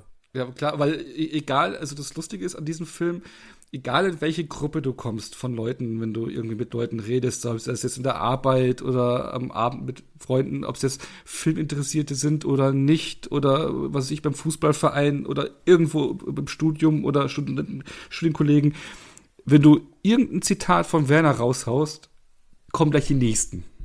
Ja. Da kann Ja, jeder was ja. dazu was raushauen. Ich meine, würde ich dann nicht als Kult zählen, zumal es auch eine Serie, aber ich habe mit, mit einem Kumpel auch so ein, so, ein, so ein Ding sozusagen, Stromberg ist für mich äh, großartig, gerade was die Zitate angeht. Und äh, da gibt's auch so Gruppen, die halt lauter Stromberg-Zitate sozusagen äh, bringen. Ist jetzt nicht Kult, aber äh, sprich, ich kenne dieses äh, Prinzip, dass man immer so Zitate am laufenden Band, sage ich mal, äh, raushaut und sich förmlich damit schon überbieten kann. Eben. Und ja, da, also da ist für mich Werner ganz vorne. Also an dem musste ich jetzt auch dran denken, weil letzte Woche ist ein schickes Steelbook rausgekommen. Auf Blu-ray. Okay. Ähm, naja gut, wenn wir bei Zitaten sind, wir haben ihn ja auch schon eben letzte Woche intensiv besprochen, Tarantino, äh, da könnte man fast schon sagen, dass da tatsächlich fast jeder Film irgendwie zumindest einen leichten Kultcharakter hat, aber am allerintensivsten sicherlich Pulp Fiction. Ganz Den- klar. Also äh, der ist ja auch wahrscheinlich auch, auch bei, bei den Sachen, die ich jetzt auch in Social Media, bei den Umfragen gelesen habe, ich glaube wirklich der meistgenannte. Also Kultfilm denkt man irgendwie immer zuallererst an Pulp Fiction. Auf jeden Fall, äh, also im Prinzip der Inbegriff des Kultfilms. Also gerade Ja, auch in den denke ich 90ern, äh, in jeder WG oder auch heutzutage noch hängt irgendwo ein Pulp Fiction Poster. ähm, Also, und auch der Soundtrack. Aber das haben wir ja letzte Woche, äh, letzte Woche Ja, ja. schon, also letztes Mal eigentlich ausgiebig äh, äh, ausdiskutiert. Genau, aber ganz klar vorne dabei. Ähm, ja. Aber was ich dann auch noch reinwerfen würde, auch, ich glaube, aus den 50er, 60ern ist er, ähm, weil wir es vorhin auch hatten mit besonderen Anlässen, ist auf, auf jeden Fall auch ein ganz klarer Kultfilm Dinner for One. Ja, okay. Ja. Den ja. kennst du doch, oder? Ja, ja, ja, ja, auf jeden Fall. Definitiv. Na klar, mit, mit Silvester und das ist ja, ja, das ist ja fast gar kein richtiger Film, das ist ja halt ein Sketch. Und ja. Ja, aber, aber kann man auf jeden Fall zählen, na klar. Was, was, was zählst denn du? Wir waren, wir waren ja schon beim Thema vom, äh, was, was würde denn für dich dann einen Kultregisseur ausmachen? Den, die, die Betitelung gibt es ja auch. Äh, wenn wir jetzt mal an sich, also damit geht man natürlich nicht von Filmen weg, aber von einzelnen Filmen ein bisschen weggehen.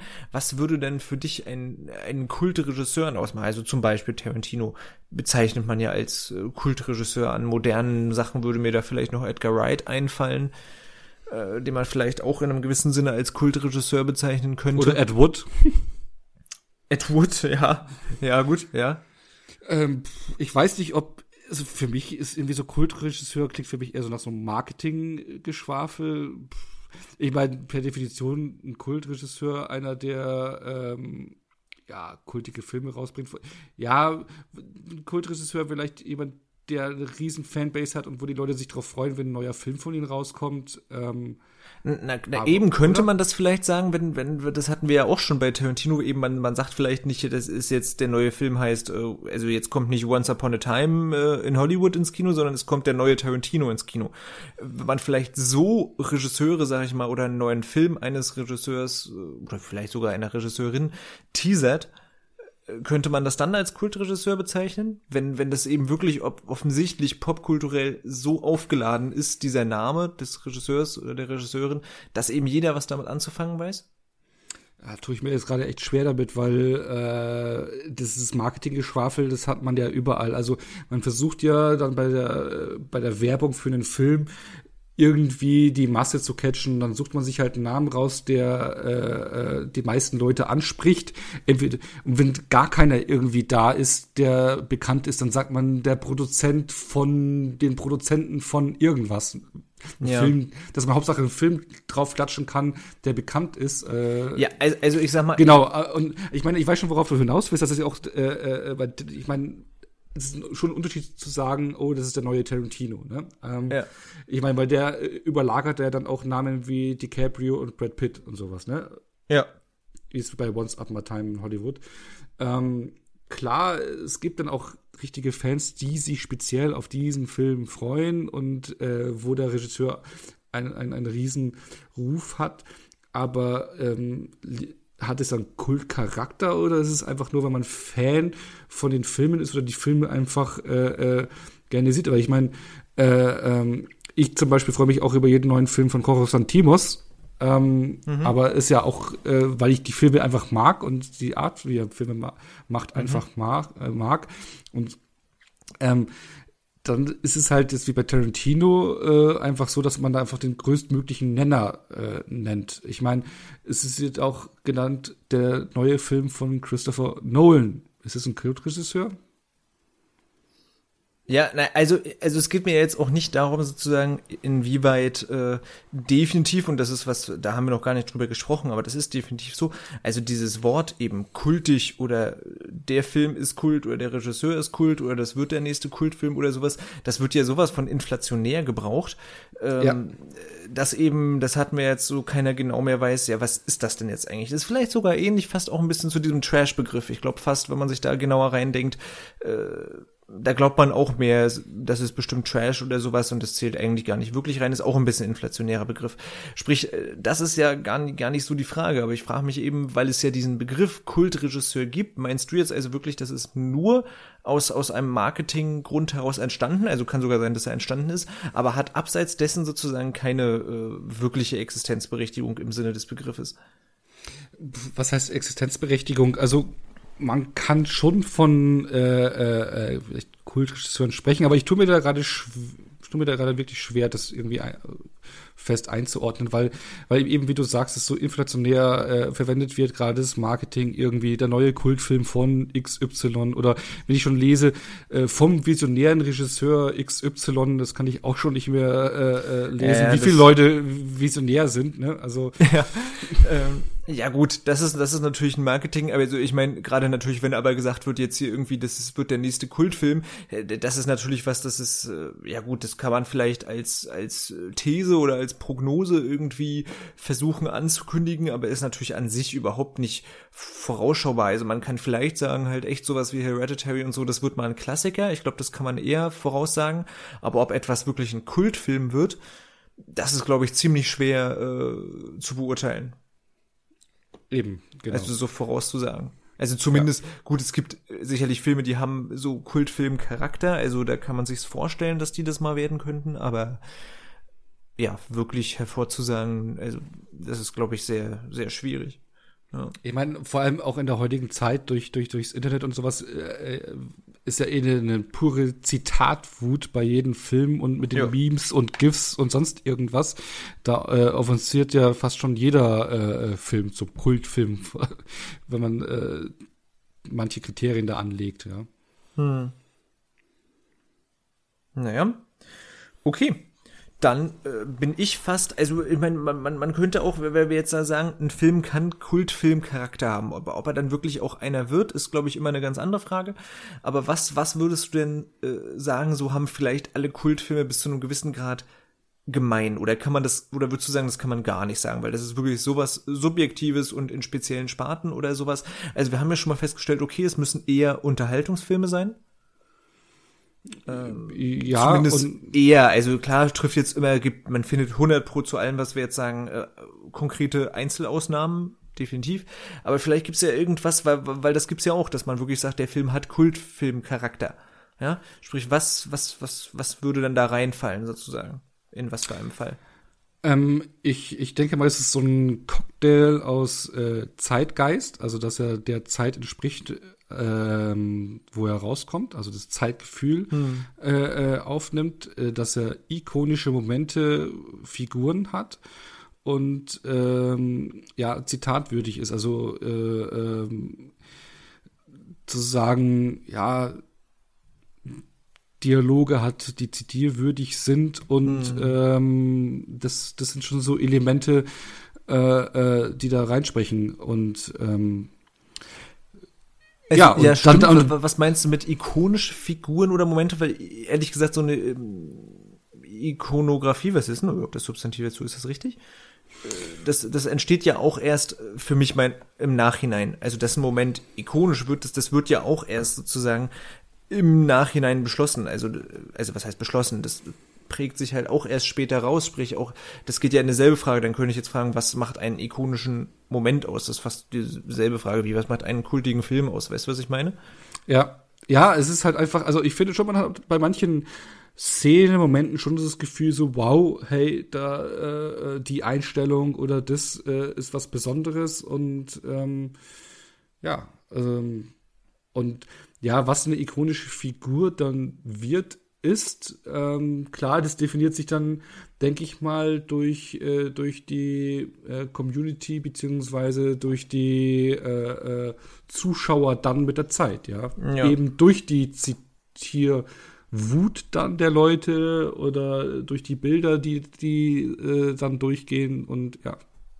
Hm.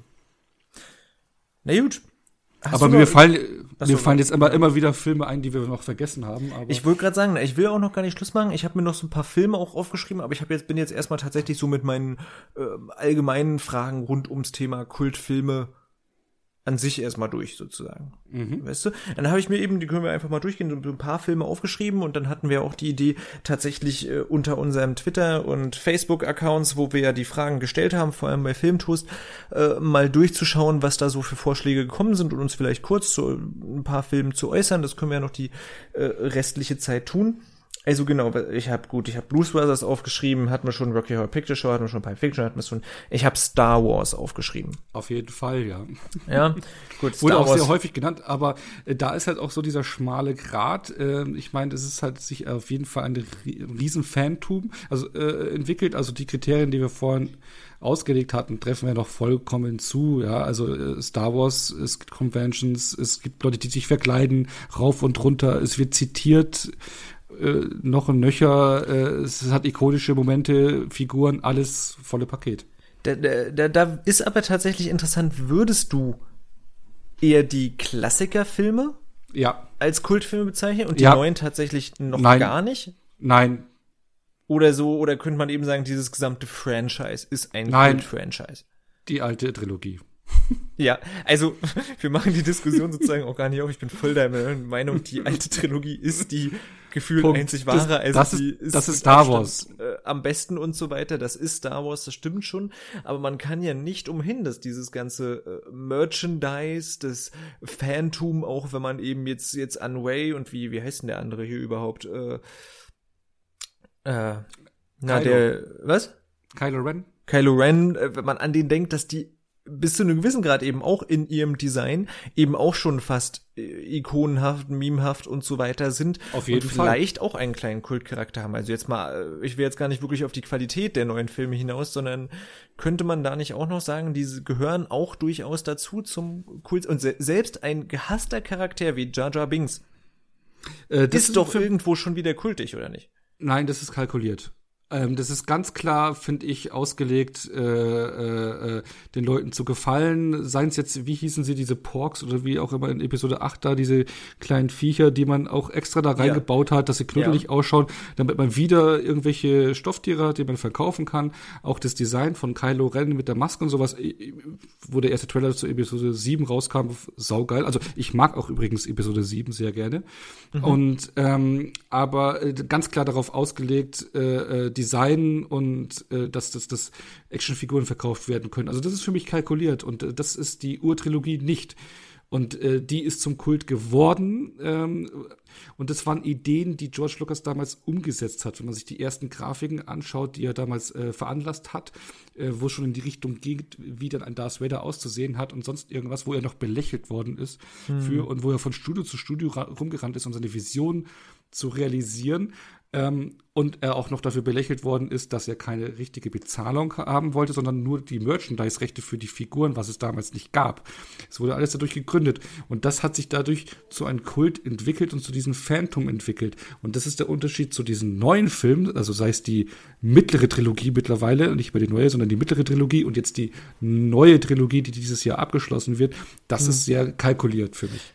Stimme ich dir absolut zu, das ist äh, komplett kalkuliert. Ich würde aber auch sagen, ein, ein Tarantino kalkuliert seine Coolness auch in seinen Charakteren ein. Also ich auf die Frage hinaus, äh, schließt praktisch eine äh, Kalkuliertheit seitens der Macher äh, aus, dass es als Kultfilm äh, gelten kann.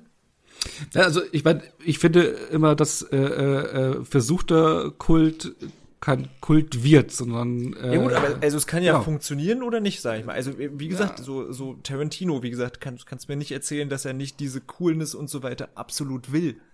Also diese, Klar, aber das diese ist ja Zitate Stilmittel. und so weiter, dass das Ja, genau. Ja gut, das ist sein Stilmittel. Gut, du kannst ja auch jetzt sagen, diese niedlichen oder albernen Charaktere in Star Wars, die sind da halt auch Stilmittel und Aber von wem? sich halt als Merchandise äh, gut verkaufen. Na, aber von, wem sind sie? halt. Ja, halt ein eben. Disney-Film. Genau, und das ist ja nicht mehr der Filmmacher dahinter, ja, mit seiner Idee wie Tarantino. Oh, da könnten wir jetzt auch, was ist dann überhaupt mit den Disney-Filmen? Mit den Disney-Klassikern? Ich denke jetzt vor allem an die Zeichentricksachen. Ach so, ja, das sind äh, äh, noch große Klassiker, ja. Das sind ja große Klassiker, aber kann man davon welche als Kult zählen?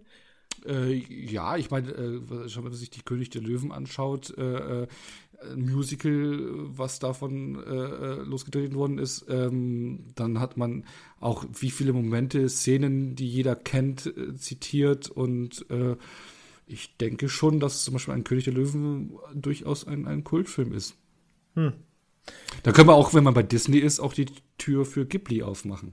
Oh ja, für mich sehr gerne. Ob ja, Ja, gibt's gibt's eine Fangemeinde? Ja, ja definitiv. Also was definitiv. da Ja, ja, nee, nee, das war keine Frage. Also gibt's gibt's auf jeden Fall. Ja, ähm, ja, Totoro, ja, ja.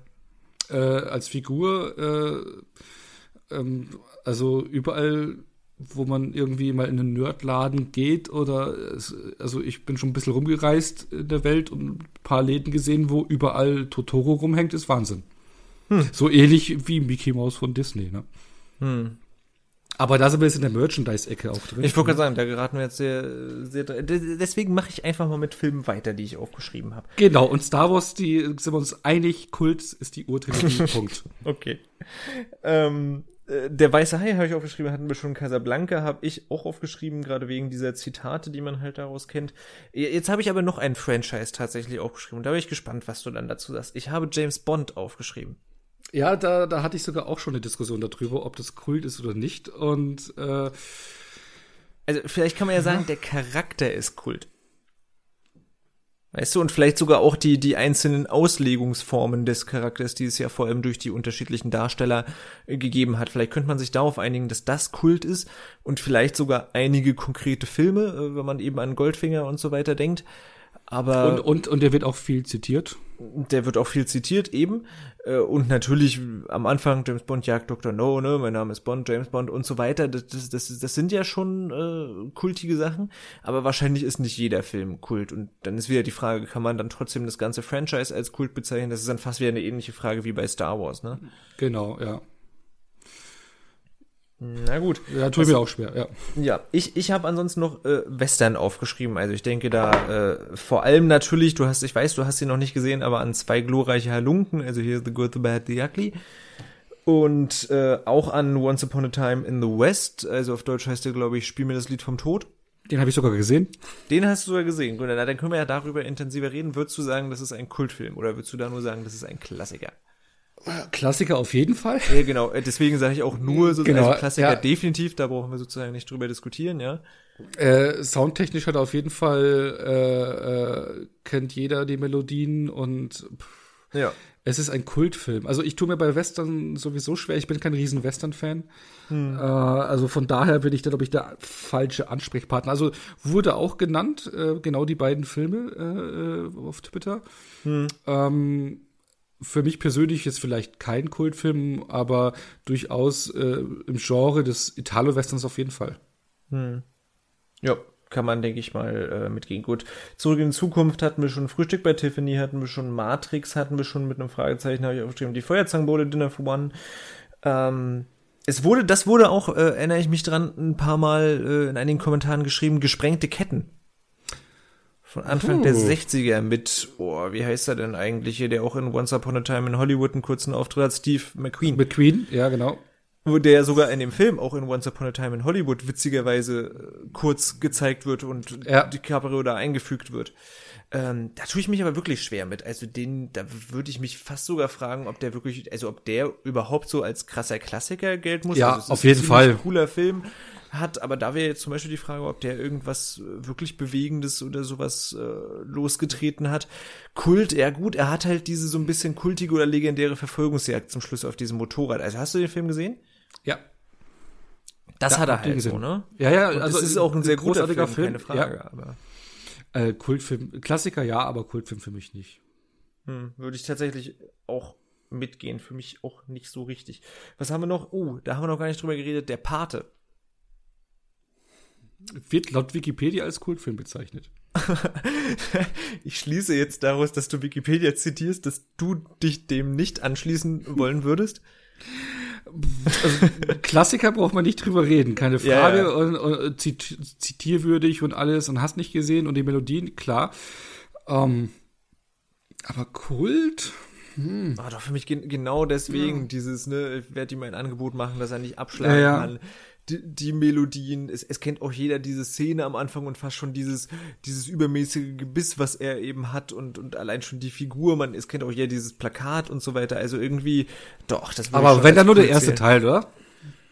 Ja, ja, ja, das stimmt so als, als Kult nur der erste Teil, ja. Das heißt jetzt nicht sozusagen für unsere Zuhörer und Zuhörerinnen, dass die anderen Teile schlecht sind, ganz im Gegenteil, die sind ganz großartig, also definitiv auch beides noch Klassiker, äh, aber ja, Kult würde ich mich tatsächlich anschließen, ist wahrscheinlich nur der erste. Ja. Äh, damit einhergehend, das habe ich mich aber dann gefragt, okay, was würdest du zu so Scorsese-Filmen wie Goodfellas, äh, Casino, so eine Richtung Driver? sagen? Taxi Driver, genau. Na, Taxi Driver würde ich schon wieder sagen, ist fast eindeutig. Der ist definitiv ein ja. Kultfilm. Ja. Äh, was ist mit Goodfellas oder Casino? Uh, Kult, Klassiker, klar. Kult fast eher weniger, würde ich sagen. Hm. Ja, würde ich fast tatsächlich auch sagen, würde ich mir anschließen. Äh, definitiv Kult hat, glaube ich, unsere äh, liebe Miri geschrieben. Äh, Ritter der Kokosnuss und was mir dann natürlich dann noch einfällt, äh, im selben Atemzug lebendes Brian. Ganz klarer Kult, beides. Ja, finde ich auch, absolut. Äh, The Big Lebowski ja, den, an den hatte ich vorher noch gedacht, ganz klarer Kult. Ich meine, äh, es gibt ja auch den Lebowski-Abend, was ich jedes Mal, äh, wenn äh, der Dude einen Schluck vom White nimmt, musst du auch einen White Russian Schluck nehmen. Ja, ich, ich muss gestehen, ich habe den Film nur erst ein oder zweimal gesehen. Das ist schon ewig her und damals hat er mich nicht so gekitscht. Es kann aber zu sein, dass ich, äh, es kann wirklich sein, dass ich den irgendwie ein bisschen zu äh, zu früh gesehen habe, sozusagen. Das äh, irgendwie bin ich da an den nicht so rangekommen und kann da diesen, diesen Kultcharakter noch persönlich einfach noch nicht so nachvollziehen. Aber vielleicht muss ich mir den einfach noch mal wieder geben. Ja, also der hat auf jeden Fall ikonischen Charakter, Charaktere, oder Entschuldigung, Figuren. Ähm, ja. Und ähm, ikonische Momente, Zit äh, also Zitate, es ist, also ich meine, da kam doch, äh, wann war das zum Super Bowl dieses Jahr, kam doch dieser angeteaste Spot raus äh, mit Jeff Bridges, wo er den Dude wieder spielt und das ja, letzten, letzten, Endes nur eine Werbung war ja, und wo alle dachten, es kommt eine Fortsetzung erst. Ja. Und ähm, da hat man schon alleine gemerkt, wie die Reaktionen war, was da eigentlich dahinter steckt hinter diesem Film. Wie viel Liebe auch äh, für den Film bei den Filmfans vorhanden ist. Sind. Absolut. Ich habe noch äh, Suspiria aufgeschrieben, und zwar das Original. Ja, klar. Ja, Als Horror Klassiker auf jeden Fall. Ja. Kult, cool. na, ich, ich glaube, also ich glaube gerade eben für Fans sozusagen von diesem äh, Jallo-Genre ja. äh, könnte ich mir schon vorstellen, dass der Kult ist. Ist dann halt sehr speziell, ja. ist vielleicht nicht so allgemein, aber ich glaube, für wirklich Fans dieses Genres ist der wahrscheinlich Kult. Ich habe ihn bisher nur einmal gesehen, das letztes Jahr, ja. ähm, vom Remake. ja, Kult tue ich mir persönlich da gerade schon schwer, weil ich den auch erst sehr spät kennengelernt habe. Ne? Obwohl mhm. er von 1977 ist, mhm. glaube ich, oder? 77? Ja, ich glaube auch 77, ja. Ähm, aber äh, geht auf jeden Fall in die Schiene. Hm. Okay, ich habe noch Halloween aufgesprochen, haben wir schon kurz ja. drüber gesprochen. Blade Runner haben wir auch schon kurz drüber gesprochen. Indiana Jones und zum Schluss, da haben wir noch nicht drüber gesprochen, aber das ist wahrscheinlich auch relativ klar Jurassic Park. Ja, der wurde auch häufig genannt und äh, den habe ich auch als Kind damals gesehen im Kino und war begeistert, hat komplette Dinomania ausgelöst. Also hm. ähm, ich hatte, da gab es dann damals so ein Dido-Heft, ich glaube, das hieß sogar einfach nur Dinosaurier, wo man dann Teile von einem äh, T-Rex kaufen konnte. So äh, das erste Heft ganz günstig, danach wurde es ja teurer. So diese Masche kennt man ja bis heute noch. Und äh, ja, der hat da Dino-Fieber losgetreten, was äh, es war Wahnsinn und auch bis heute noch erfolgreich, die Reihe, ja. Hm. Genau, aber weil du gerade beim, beim Horrorgenre warst, äh, da ja. fehlt dann auch noch ein Horror-Kultfilm äh, äh, Tanz der Teufel. Oh ja, das kann man wahrscheinlich sagen, ja. Ja. Auf jeden Fall. Vor, all, vor allem muss man ja fast sagen, tatsächlich der dritte. Auch, ja, aber auch der, die ersten beiden auch, klar. Also ja, der, also der zweite, da würde ich fast so sagen, der zweite steht auch bei mir jetzt ehrlich gesagt nicht so hoch in der Gunst.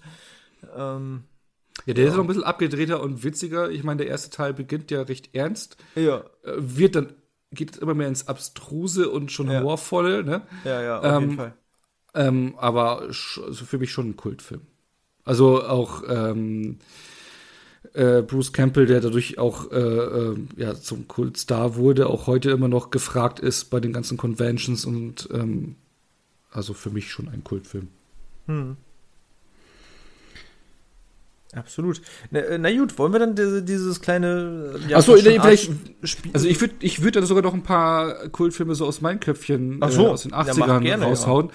Ja. Äh, äh, was sagst du zu The Breakfast Club? Hm. Boah, das ist schwierig, ja.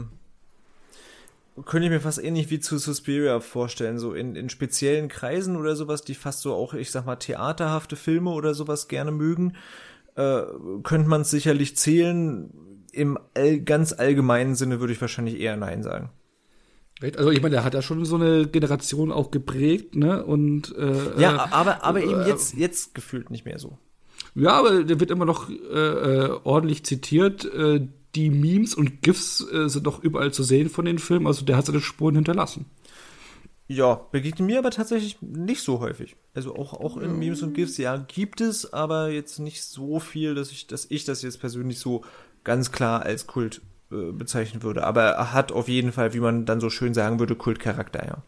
Genau, und da würde ich dann auch gleich mal reinwerfen, hier Ferris macht blau. Den habe ich nicht gesehen. Kann ja, ich also nicht beurteilen. Also alles so die 80er Jahre Filme und äh, äh, auf was man dann noch gekommen ist, ist äh, so Sachen Eis am Stiel. Kenn ich auch nicht. Aber du weißt, was es ist, oder? Da tatsächlich glaube ich auch nicht. Also Ferris macht blau sagt mir was, aber der weiß ich jetzt was, nicht. Eis am Stiel ist so eine Filmreihe, äh, die in den 70ern ihren Anfang gefunden hat, äh, aus Israel, ähm, über so ein paar Jugendliche, so Partyleben, äh, der recht freizügig ist und äh, ich glaube, es gab sechs, sieben Teile. Ähm, und recht erfolgreich äh, damals war. Mhm. Und die Produzenten von der äh, von den Eis am Stiel Filmen sind dann nach Hollywood und haben die Canon äh, Studios gegründet. Ah, okay. Genau, aber hatte damals durchaus auch schon so, ich weiß nicht, okay. ob es Kultcharakter hat, aber ähm, ja, oder wenn wir auch über Kult reden, Police Academy, kennst du den? Ist, ist mir jetzt tatsächlich gerade auch äh, eingefallen. Irgendwie hat mich, mich das daran erinnert, ja, würde ich äh, auch auf jeden Fall so dazu zählen, ja. Zumindest den ersten, irgendwann werden die auch Genau, den ersten. Aber Na, natürlich, ja. ja. Ja, ja, auf jeden Fall. Doch, Police Academy würde, würde da würde ich mitgehen, ja. Ja, und dann haben wir ja auch noch äh, Carpen das, das Ding. Mhm. Ja, doch, würde ich ist, wahrscheinlich auch sagen, ist Kult, ja. Schon, ne? Also wird ja, ja auch immer noch äh, äh Gerade finde ich, äh, The Lodge hast du ja auch gesehen. Ja. Ja, ja, da gut, ja. ja. Wird immer noch zitiert, ne? Ja. Stranger Things auch. Ähm, ja. Das stimmt. Genau. Dann habe ich noch, äh, weil ich ja auch vorher mal gesagt hatte, regional. Ähm, Werner habe ich ja schon genannt. Ich meine, wir waren jetzt sehr viel im US-Kino unterwegs. Ja. Äh, deutsches Kino, gut, da hatten wir jetzt die Feuerzangenbowle oder ähm, Werner. Aber was auch häufig genannt worden ist, sind so Sachen wie Manta Manta. Hm. Oder äh, Bang Boom Bang. Ich würde sagen, da habe ich aber eher das Gefühl, ja, könnte man wahrscheinlich sagen, aber eher dann auch tatsächlich für eine konkrete Generation, weil das sind zum Beispiel Filme, äh, also Manta Manta habe ich mal gesehen, Bang Boom Bang zum Beispiel noch nicht. Ähm, ja, okay, die sind an mir noch ein bisschen vorbeigegangen. Ich glaube, weil sie eben auch so, so typisch zeitgeistmäßig sind, ne? Eben, aber da haben wir wieder Thema Zeitgeist natürlich ja. und Nostalgie, was da auch mit reinspielt. Ähm, ich meine, die Manta-Szene war ja damals recht groß. Es gab ja zwei ja. Manta-Filme damals, Manta Manta und Manta der Film. Ja. Ähm, genau. Es wurde sogar auch mal äh, der Superstau genannt. Ja, dann, dann, dann könnte man aber eher, zumindest was dann in meine Generation fast wieder reinkommt, sowas wie Schuh des Manitou oder äh, Traumschiff ja, Weiß und so Geschichten zählen. Schuh des Manitou war ja auch ein Riesenhit damals und total. Äh, ähm, aber der hat die Zeit nicht überdauert. Ja, das stimmt. Der, der ist wirklich, äh, wenn man sich den heute anguckt, der ist wirklich sehr albern. es wurde hier, weil wir vorhin mit Eis am Stiel äh, im Schmuddeleck waren, gehen wir noch tiefer ins Schmuddeleck. Es wurde sogar Schulmädchenreport genannt. Kenn ich auch nicht. Nicht? Das waren so Aufklärungs-Soft-Erotik- äh, Filmchen, die okay. in den 70ern rauskamen. Ja, okay. Ja, jetzt, wo du das sagst, das habe ich, glaube ich, schon mal gehört, aber okay, nicht, nicht, nicht gesehen oder irgendwie direkt in Kontakt gekommen mit, nee. Und was auch genannt worden ist und ich fast auch in die, oder auch in die Richtung Kult äh, nehmen würde, auch ein Film, den ich sogar gerne immer äh, an Weihnachten schaue, ist äh, Kremlins. Oh ja, ja doch, das definitiv, ja. Auf jeden Schon, Fall. ne? Gremlins definitiv, ja. Ja, und mit Police Academy waren wir auch schon in der Comedy-Ecke. Dann äh, gehen wir doch mal da wieder hin, weil ich glaube, ich finde, gerade bei im Comedy-Bereich gibt es sehr viele Kultfilme, weil wir es vorhin auch schon hatten, Unterhaltungsfilme. Genau, bietet ja, sich halt an da, ne? Aber da haben wir noch so Sachen wie Die nackte Kanone oder Wayne's World. Oh ja, oh ja. Hotshots. Hotshots, ja, oder auch, ich denke hier, wie, wie heißt denn Space, äh, wie heißt denn das? Ähm, uh, Spaceballs. Spaceballs, genau. Ja, große Klasse auch. Ja, genau. Ja. Also so, so diese Parodien oder auch äh, äh Scary ja. Movie, der erste Teil. Ja, ja, könnte man eventuell mit reinzählen. Ja. Ja, gut, weiß ich jetzt nicht, Scary Movie, okay. Hat da, war damals natürlich, als er rauskam, so krass, hat irgendwie jeder geguckt, aber ja. Den ja. habe ich sogar auch im Kino gesehen. Habe ich auch noch nicht im Kino. Da, da war ich noch viel zu jung. Da war ich so, was war ich da, 13 oder irgendwie sowas? 12 oder 13. Da habe ich mir den mit einem Kumpel zu Hause angeguckt, auf äh, Video damals noch. Und äh, also für uns war das, weil wir eben auch diese ganzen humoristischen Sachen nicht so zumindest verstanden haben, für uns war das ein richtiger Gruselfilm. Echt? Okay. Ja. Also, also mir da, hat er den entsprechend viel zu jung gesehen und äh, für uns war der echt gruselig so, ja. Also mir hat er dann Scream kaputt gemacht. Ah ja. Weil wenn, ja. Du, wenn du danach Scream anschaust und davor Scary Movie äh, anschaust, dann ist die Figur des Ghostface komplett, äh, ja. Ja. Das glaube ich, ja. Ja. Ähm, genau, ähm, was auch das bei mir genannt worden ist bei Twitter in den Kommentaren ist Bla, äh, Plan äh, 9, äh, Plan 9 from Outer Space. Von Ed Wood. Das gilt als also einer der. gehört, ja, okay, Ed Wood-Film also, habe ich nicht gesehen. Genau, ich habe ihn auch nicht gesehen, aber da gilt er wirklich als schlechtester Film aller Zeiten. Und da lief letztens, glaube ich, sogar bei Schläferz auf TD5. Der ähm, gilt als, ich, ich dachte, The Room gilt als schlechtester Film aller Zeiten. Nein, nein, äh, der noch krasser. Echt? Der noch krasser als The Room? Ja, also der hat da auf jeden Fall schon einen Kultcharakter. Hm. Dadurch. Äh, ja, meine, eben, ja, Ed Wood, Wood ja überhaupt dann eben, ja. Äh, das ist ja witzig, genau, würde ich auch fast zustimmen, dass da, glaube ich, viele Filme von dem Kultcharakter haben, aber eben ja nicht sozusagen, das, das wäre fast ein Beispiel eben für Kultfilme, die dann keine Klassiker sind? Oder würdest du die dann trotzdem irgendwie nee, nee, nee, nee, bezeichnen? Nee, nee, nee. Ich meine, das, das haben wir ja auch äh, äh, gesagt, dass äh, Kultfilme nicht unbedingt dann auch äh, herausragende Klassiker oder Filme sind. Ne? Ja. Äh, was, wie wir es auch mit Werner hatten oder was ich Police Academy, das sind jetzt alles keine Megafilme, aber die einfach Spaß machen. Ja. Aber, aber ich hatte noch einen ganz alten Klassiker, der auch häufig genannt worden ist auf Twitter, und zwar The Wizard of Oz. Hm, ja, auf jeden Fall. Definitiv, Schon. ja. Schon, ne? Definitiv, ja. Ähm, und jetzt kommen wir dann wieder so die Zeitepoche, die du wahrscheinlich eher auch wieder kennst und dich wieder heimischer fühlst, schon mal. Äh, es wurde auch einige Male Lucky Number 11 genannt. Hm. Ja, gut, da ist halt dieses, oh, wie hieß denn dieser Trick? Äh, und ja, der hat auch schon viele Zitate und so weiter. Weiß ich aber nicht, ob ich den wirklich als Kult bezeichnen würde, muss ich gestehen. Ich, ich überhaupt nicht. Also für mich kein Kultfilm. Ja. Aber ein toller Film.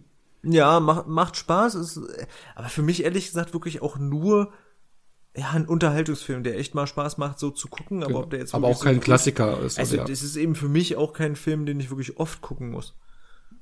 Also ich habe ihn auch schon sehr lange nicht mehr gesehen. Hm. Und dann, was auch häufig genannt worden ist, ist Fight Club. Ja, ja, kann man schon sagen. Das stimmt. Schon, ne? Ja, auf jeden Fall. Ja, doch, hm. den kann man schon zählen, ja. Ich meine, äh, ja, da haben wir auch wieder unsere beliebten Zitate, Bilder und alles. Also der ja, hat ja, auch definitiv. Die Rolle Tyler Durden, so, das kennt man auch und so. Also doch, doch, kann man schon echt machen. Ja, aber ich glaube, wir, müssen, äh, wir, wir, wir äh, vergessen hier eh noch. Äh, äh ja, ja, es geht ja jetzt viele. auch nicht um eine, eine komplette Aufzählung oder sowas. Äh, geht ja jetzt nur darum, ja, erstens, dass, dass ihr, also die Zuhörer oder Zuhörerinnen vielleicht neue Filmtipps bekommen, von denen ihr vielleicht noch nichts gehört habt oder überhaupt natürlich das Thema Kultfilme mal so ein bisschen, ja, gerade weil es eben so inflationär verwendet wird, äh, ein bisschen genauer durchdacht wird. Äh, das, was wir jetzt hier aufzählen, hat natürlich definitiv nicht mal ansatzweise einen Anspruch auf Vollständigkeit. Nee, das wird man, ich meine, das ist eh höchst subjektiv. Und was mich überrascht hat und auch sehr häufig genannt worden ist, äh, für mich auch ein hervorragender Film, aber da tue ich mir beim Kult schwer, ist Donnie Darko.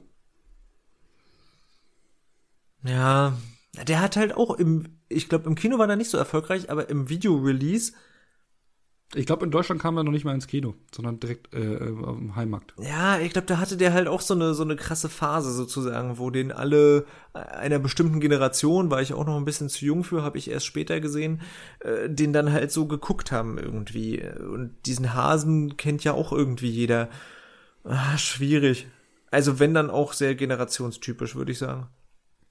Ja, und ist ja eh auch alles äh, genretypisch, aber was auch genannt worden ist und da, äh, ich meine, wir hatten ja Herr der Ringe schon. Ja. Und Peter Jackson hat ja vor äh, sich ja in einem etwas anderen Genre. Das stimmt, ja.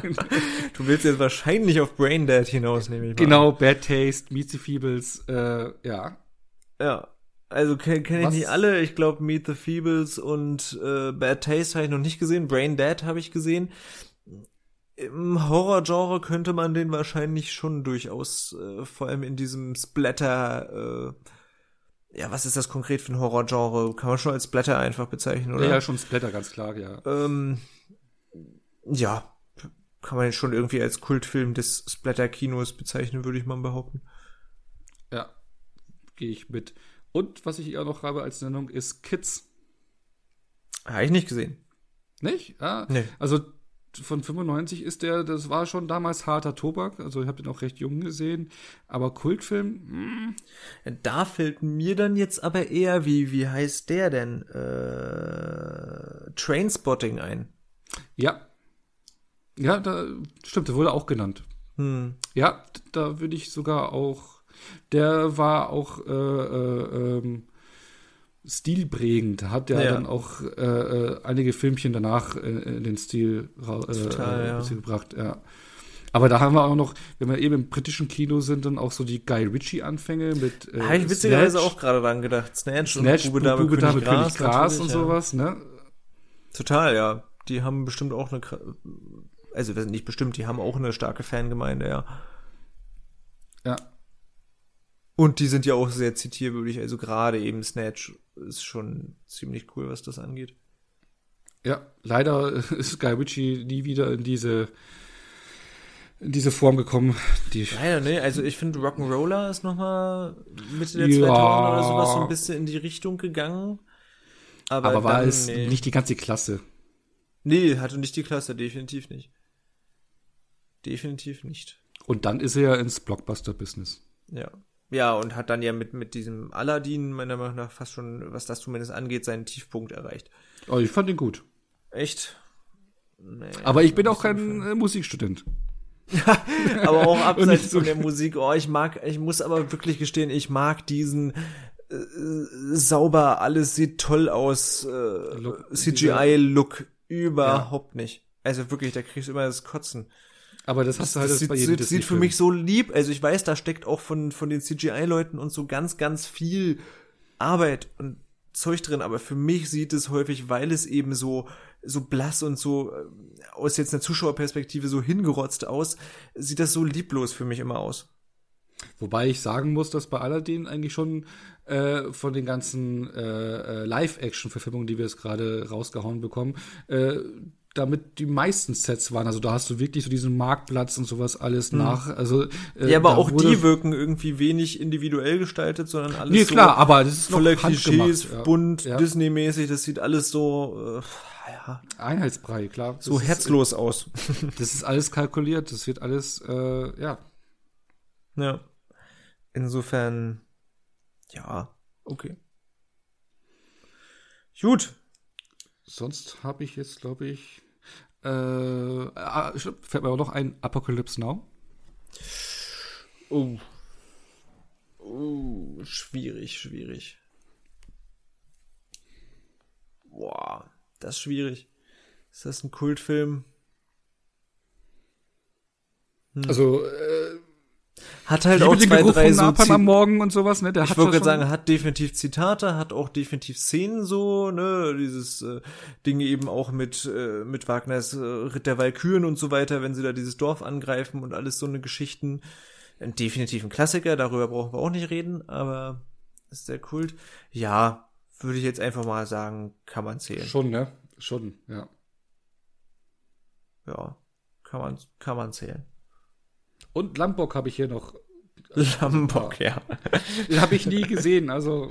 Ja, den habe ich mir dann mal, äh, als jetzt Lambok 2 rausgekommen ist, wann war das letztes oder schon vorletztes Jahr oder irgendwie so, angeschaut. Äh, ja, es ist auch ähnlich wie Manta Manta und so ist so ein, so ein sehr Generationen-Ding, sag ich mal, wo ich jetzt nicht mehr so richtig rankomme, wo ich anerkenne, dass das so ein, so ein schöner Zeitgeist-Film halt ist. Aber ja, ist jetzt, glaube ich, wenn man den jetzt erst sieht,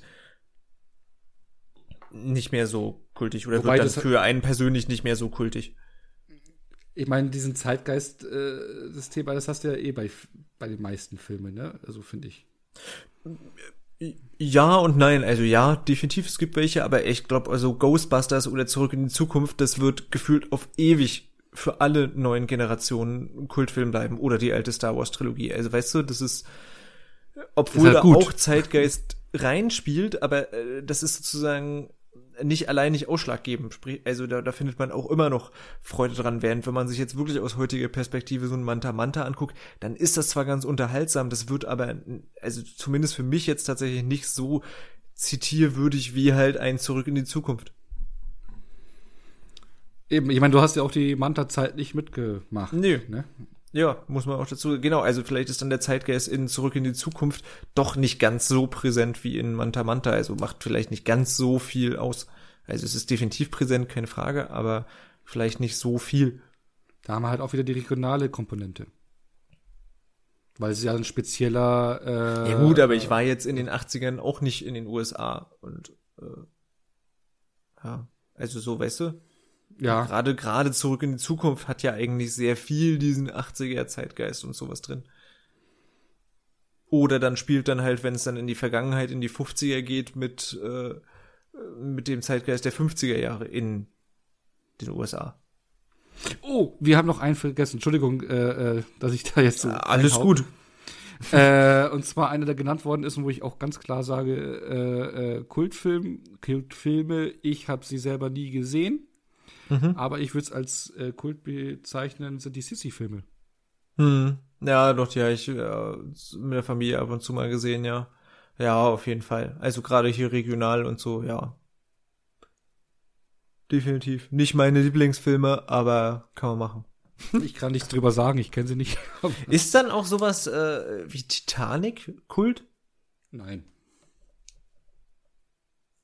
Nein. Hm. Da würden aber wahrscheinlich viele Fans von Titanic mit dir streiten. ja, ich habe den Titanic-Hype damals auch volle Kanne mitgenommen, da war ich 15. Also ganz viele Mädels aus unserer Clique, Schule und sonst irgendwas sind da mehrfach reingerannt und haben dafür gesorgt, dass es der erfolgreichste Film aller Zeiten wird damals. Ja. Ähm, und äh, wenn man damals äh, konnte man sich noch Musikvideos im TV anschauen auf MTV und Viva. Ja, ja. Äh, da lief auch äh, Celine Dion rauf und ja. runter.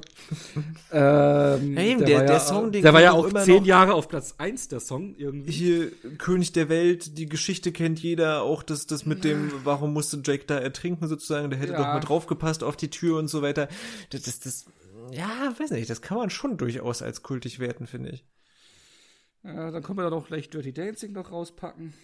Dann könnte man auch noch, ja, den, den, da würde ich aber sogar noch eher schon noch mitgehen ja. als, als Titanic. Also Dirty Dancing ist auf jeden Fall im Genre des, des Tanzfilms sozusagen auf jeden Fall Foodlos und solche Geschichten. Ja, absolut. Oder wie äh, heißt der hier, den ich auch letztens noch äh, rezensiert hatte für Filmtoast, ähm, wo auf Blu-ray rauskam? Hm, weiß nicht, hast du Grease? Nee, was hast du denn? Nee, nee, Grease nicht. Äh, äh, auch 80er hier, auch Tanzfilm, wo sie hier Tänzerin werden will. Es ist der voll. Äh, Flashdance. Flashdance, achso, ja. Hm. Ja, ja. Auf jeden Fall. Oder ich meine, äh, man hat ja so versucht, diese Formel zu wiederholen, äh, wie zum Beispiel, also vom Flashdance finde ich die gleiche Formel ist auch hier Coyote Ugly, Ende hm, der 90er. Das kenne ich nicht, okay. Ähm, ist äh, also es gab damals phasenweise dann in den äh, Bars äh, äh, Coyote Ugly Partys. Also hm. ähm, das, ist, das war dann ging um so eine Bar, so ein Mädel, die auch äh, in eine Großstadt kommt, irgendeinen Traum hat, ich weiß gar nicht, was die werden will, Sängerin oder sowas. Und die dann in der Bar arbeitet, äh, ich glaube, die Bar heißt Coyote Ugly und da sind die Mädels, die immer auf der Bar rumtanzen und ähm, ja. Und diese Partys gab es dann damals auch äh, in echt. Hm. Ja, aber hat auch die Zeit nicht überdauert. hat die Zeit nicht überdauert, naja. Na gut, ich, also ich glaube, wenn wir jetzt sozusagen äh, lange weiter nachdenken, dann kommt man bestimmt noch auf ganz viel Zeug. Es gibt ja äh, sehr viele Kultfilme, logischerweise auch immer sehenswerte Kultfilme, aber ich glaube, aber genau, Genau, aber Edgar Wright hattest du genannt. Was sagst du dann zu äh, Shaun of the Dead und äh, Ja, genau, Shaun of the Dead und vor allem natürlich hier, wie heißt er denn? Äh, Scott Pilgrim. Ja. Denke ich da. Also Scott Pilgrim ist definitiv Kult. Es ist definitiv Kult sogar. Ja, das ist ja schon da, neuzeitlicher, ne? Also es ist, ist eben ja ist neuzeitlicher, aber ich glaube gerade in in dieser äh, Fangemeinde, die auch so mit Gaming und sowas viel zu tun hat, ist der schon sehr kultig, glaube ich, der Film und da wird der auch echt viel zitiert. Okay, äh, ja. Also Shaun of the Dead, okay, können sich streiten, ist das jetzt Kult oder ist das eher auch Manche, ich glaube, manche würden sogar eher Shaun of the Dead als als ganz klaren Kult dann eher sehen. Echt? Ja. Hm. Okay. Also bin ähm, gespannt. Ich habe äh, Shaun of the Dead nicht gesehen, äh, mache ich jetzt aber für den für unseren Schocktober auf äh, Filmtoast werde ich definitiv Shaun of the Dead mal schauen. Ich habe ihn auch schon hier auf Blu-ray, ich muss ihn nur noch irgendwann mal gucken. Ja, es gibt ja die, ich meine, äh, du hast ja dann die Cornetto-Trilogie. Ja, ähm, stimmt. Mit, wie heißt der zweite? Und dann kommt noch The World's End zum Schluss, ne? Genau, der, der Dings fällt mir gerade ums Verrecken auch nicht ein äh, bin ich auch gerade eine äh, ne, ne Blockade, obwohl der eigentlich äh, so ohne weiteres äh, parat sein sollte, der Titel. Hm. Äh, ja, kenne ich eben alle drei noch nicht, ist was, äh, muss ich mal machen. Äh, Hot Fuzz. Hot Fuzz, ja. Ja. Ich meine, ich meine, äh, schon, ich meine, das hat ja den Begriff Cornetto-Trilogie, weil sie da immer ein Cornetto-Eis essen und sowas. Also es hat schon alles Cool-Charakter auf jeden Fall, ne? Äh, Glaube ich, wie gesagt, habe ich, hab ich noch nicht gesehen. Also ich, ja. Muss ich mal machen. Mensch, ja. wie wir beide haben Filme, die wir noch nicht gesehen haben. Ja, das passiert, aber dafür ja, Wahnsinn. ist es, ist es ja auch, äh, ist es ja auch da sozusagen und ist ja auch äh, gut. Man kann ja nicht immer alles kennen, ne? Eben. Und dann werfe ich noch einmal die Asterix-Zeichentrickfilme rein. Ja, okay. okay, ja, das kann man äh, auch zählen, ja. Schon, oder? Ja, auf jeden Fall. Gut, aber ja. ich habe dich schon wieder unterbrochen. Ja, alles gut. Nee, ich, äh, wenn, wenn du immer noch Vorschläge hast, kannst du ja nennen. Wie gesagt, ich glaube, man kann noch ewig so weitermachen. Insofern würde ich fast sagen, äh, haben alle irgendwie Ideen mitgenommen, würde ich fast sagen, kann man auch äh, die Runde hier so langsam beenden? Oder hast du noch was, was du unbedingt loswerden möchtest? Hm. Also es gibt da gerade in den 80ern so für mich noch so viele Sachen wie es Bloodsport oder äh, äh, Commando oder sowas, die äh, auch alle Kultcharakter haben. Ähm, aber ja, äh, ich denke mal, wir haben schon sehr, sehr, sehr viel genannt. Eben, das denke ich auch. Und ja, gut, die, diesem Bloodsport und so, okay hat cool Charakter, stimme ich dir zu, aber kann man Karate Kid, Karate Tiger. Ja, okay, Karate, ja. Karate Kid vor allem, ja. Ja, Karate Kid kann man auch sehen. Aber de, de, deswegen, ich glaube, wir können jetzt wahrscheinlich noch eine Stunde oder so so weitermachen, weißt du, weil äh, es kommt ja immer irgendwie was und ich glaube, die großen Kultfilme, die, wo, wo man ja wahrscheinlich auch sagen würde, äh, das sind fast Sachen, die muss man mal gesehen haben, so, weißt du. Alles andere, glaube ich, was wir jetzt nennen, wird vielleicht so ein bisschen spezieller. Eben. Außer wir haben jetzt einen mega krassen Kultfilm vergessen, dann können ja die Zuhörer das einfach irgendwo unter unseren sozialen Kanälen äh, ja. auf der Seite irgendwo rausballern und äh, ja. Auf jeden Fall. Und dann holen wir das nach, äh, uns da irgendwie zu, zu äußern. Aber ich würde jetzt mal behaupten, so, wenn, wenn man das so sagen kann, die ganz großen Sachen haben wir bestimmt genannt. So, also weißt du, weil, weil ansonsten jetzt sowas Bloodsport und selbst wenn wir an sowas wie Shaun of the Dead, das wird ja dann jetzt schon ziemlich, ziemlich speziell. Ja. Also für, für mich ist Platz ein ganz großer Klassiker. ich nenne das für mich zum Beispiel überhaupt nicht. Oder äh, äh, wo du dich ja vielleicht jetzt auf die PV zwingen, zwingen musst, äh, ja. Lambo haben wir auch nicht genannt. Ganz großartig. Oh, das stimmt. Ja, das stimmt. Oder Rocky. Zumindest, also, boah, aber bei Rambo ist fast auch wieder schwer, fast da welchen, welchen Teil, weil ich finde, der erste, erste, das ist für mich der mit Abstand beste. Der ja. ist aber wiederum nicht das typische, was man halt mit Rambo vor allem später verbindet. Ja, da, da hast du recht, ja. Insofern vor allem, was dann auch, was dann auch ein bisschen äh, schwierig. Ja, genau, was dann auch äh, äh, bei äh, ähm, Hotshots dann äh, sozusagen veräppelt wird, ja. Hm. Also genau, dieses typische, was man eben mit Rambo oder was, was, was so kultmäßig für Rambo steht, das ist ja eben in dem ersten Teil noch nicht so, ob, obwohl der, der erste halt ohne Frage der beste ist und der auch richtig gut ist. Mit allen anderen Teilen tue ich mich ja eher schwer, sind unterhaltsame Filme, aber ja, sehr stumpf und in vielen Teilen eben wirklich äh, rassistisch und äh, ja. Muss man halt drüber hinwegsehen können. ja. Aber ich meine, der beste war ja da First Blood und jetzt kommt der Last Blood, also kann es ja gute Dinge sein. Meinst du, der, der, der Titel äh, bringt da neue gute Ideen rein, ja. Ja, bestimmt. Bestimmt. Na, ich bin äh, gespannt, ja. Äh, ich, ich kann ja leider nicht hin äh, zur PV, weil ich da ja Aber der, der, der kommt doch, der kommt doch jetzt auch gleich schon ins Kino, oder? Also das ist doch nicht mehr lange. Zwei Tage, ja, das, das Interessante, Dienstag ist die PV, Donnerstag startet der. Also bei mir ist, glaube ich, Montag die PV in Berlin, ja. Ah, okay, genau. Und Donnerstag startet der und äh, Embargo bis halt Donnerstag 0 Uhr. Ja.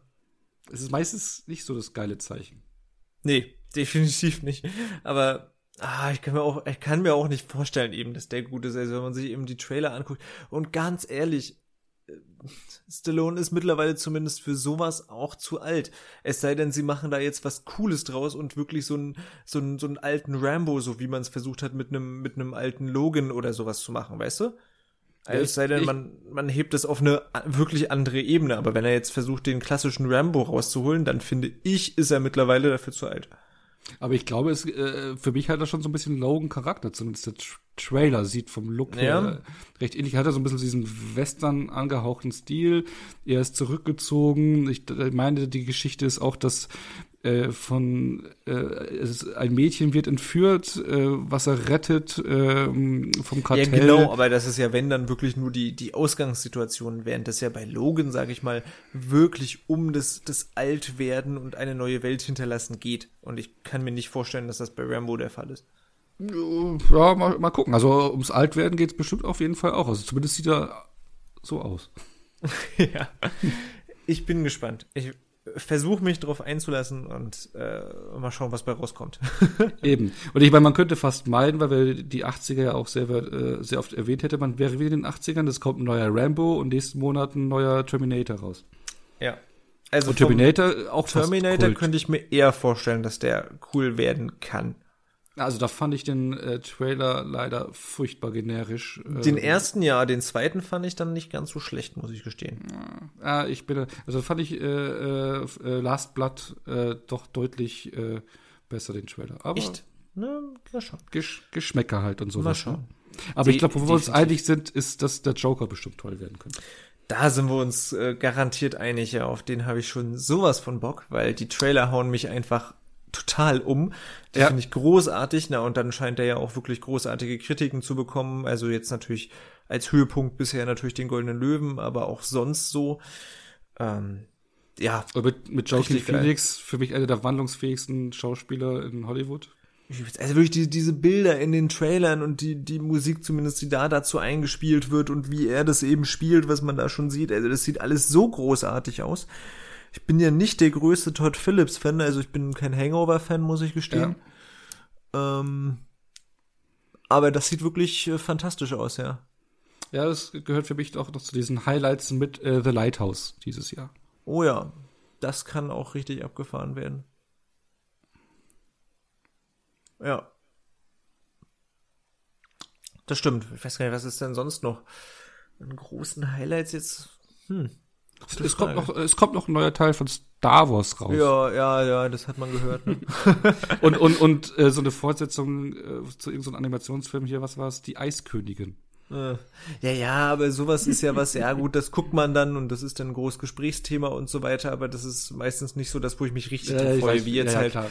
Midsommer war was, auf das ich mich riesig gefreut habe. Jetzt Joker ist noch was, auf das ich mich, oh, ähm, ich weiß, ich habe die Sorge, dass er nicht so gut wird, aber ich habe eigentlich auch richtig Bock auf The Irishman. Ähm, äh, ja, da bin ich auch skeptisch. Ich bin auch skeptisch, aber eigentlich habe ich Bock drauf, muss ich gestehen. Ja, den, den, das ist so, so ein Name-Dropping äh, par excellence, was ja. da alles mitspielt, ne? Mega Budget und hast dich gesehen, aber. Oh. Und, aber, aber ich finde ganz ehrlich, auch trotzdem, Scorsese hat auch in seinen letzten Jahren keinen schwachen Film gemacht. Ich mochte auch Silence sehr. Äh, weiß nicht, was war der letzte davor? War das schon dann äh, Wolf of Wall Street? Der war auch noch großartig. Ja, und Hugo Cabret, den Hugo fand ich Cabret ist großartig. Insofern ganz ehrlich, der hat noch keinen schwachen Film rausgehauen. Insofern ja. ja, das könnte noch zu den Highlights dieses Jahr gehören. Aber was mich erstaunt dieses Jahr ist, ähm, auf Episode 7 hatte ich mich damals riesig gefreut und jetzt Episode 9 ist eher so hm, verhalten. Ja, das stimmt, ist bei mir auch sehr verhalten, ja. Also Weil, wird bestimmt schon cool um die Weihnachtszeit und so freue ich mich dann bestimmt. Ja, aber drauf, hallo, wir reden sehen, hier über den ist jetzt nicht so. Ja. Eben, wir reden hier über einen Star Wars Film und du sagst so, ja, wird bestimmt cool. Ne? Also es war war mal anders. Ne? ja. das stimmt ja. Absolut. Genau. Na gut. Soweit, so gut. Nur haben wir unsere zwei Stunden hier auch schon wieder fast voll. Insofern würde ich fast wirklich sagen, wir beenden das an dieser Stelle. Machen ja, ja auch demnächst definitiv, also vielleicht schon nächste Woche wieder eine, äh, wieder eine Folge. Wir versuchen es ja so ungefähr alle zwei Wochen spätestens zu machen. Aber äh, jetzt im September wollen wir noch mal ein paar mehr machen, weil du dann im Oktober ja auch im Urlaub bist, hast du gesagt, ne? Ja, so ein paar Mal. So ein paar Mal, genau. Äh, insofern wollen wir da ein bisschen äh, vorarbeiten und demnächst jetzt so zwei, drei Podcasts noch äh, fertig machen vorm Oktober und vielleicht dann im Oktober ein bisschen kürzer treten. Wir wollen aber im Oktober auf jeden Fall ein Horror-Special natürlich machen. Und wie gesagt, es kommt auf jeden Fall auch noch was zum Fantasy-Filmfest, wo sich alle drauf freuen können. Insofern äh, kommt schon noch ein bisschen was. Hast du ein paar abschließende Worte? Nö, hat Spaß gemacht. Äh, ja, sehr. Äh, und war kultig. War kultig. Dieser, dieser Film-Podcast wird sowas von Kult. Ja, klar. Ähm, völlig Der klar. kultige Podcast. Der kultige Film-Podcast mit äh, ja. Stefan und Otto. Dann, dann wie immer, äh, schaut euch ältere Filme an, schaut euch Kultfilme gerne an, äh, habt Spaß, geht vor allem gerne ins Kino. Ähm, ja? Genau. Und schaut euch Raw Force an. okay. Und genau. wenn er demnächst jetzt rauskommt, Midsommar genau, den auf jeden Fall. Und Parasite auch im Oktober. Und Parasite dann im Oktober. Ja, den muss auch ich dann erstmal schauen, aber äh, ja, wird also bestimmt im Podcast, wenn ich den dann gesehen habe, auch nochmal eine Rolle spielen. Ja. Na gut. In diesem Sinne sehen wir uns bald wieder. Ciao. Genau. Ciao.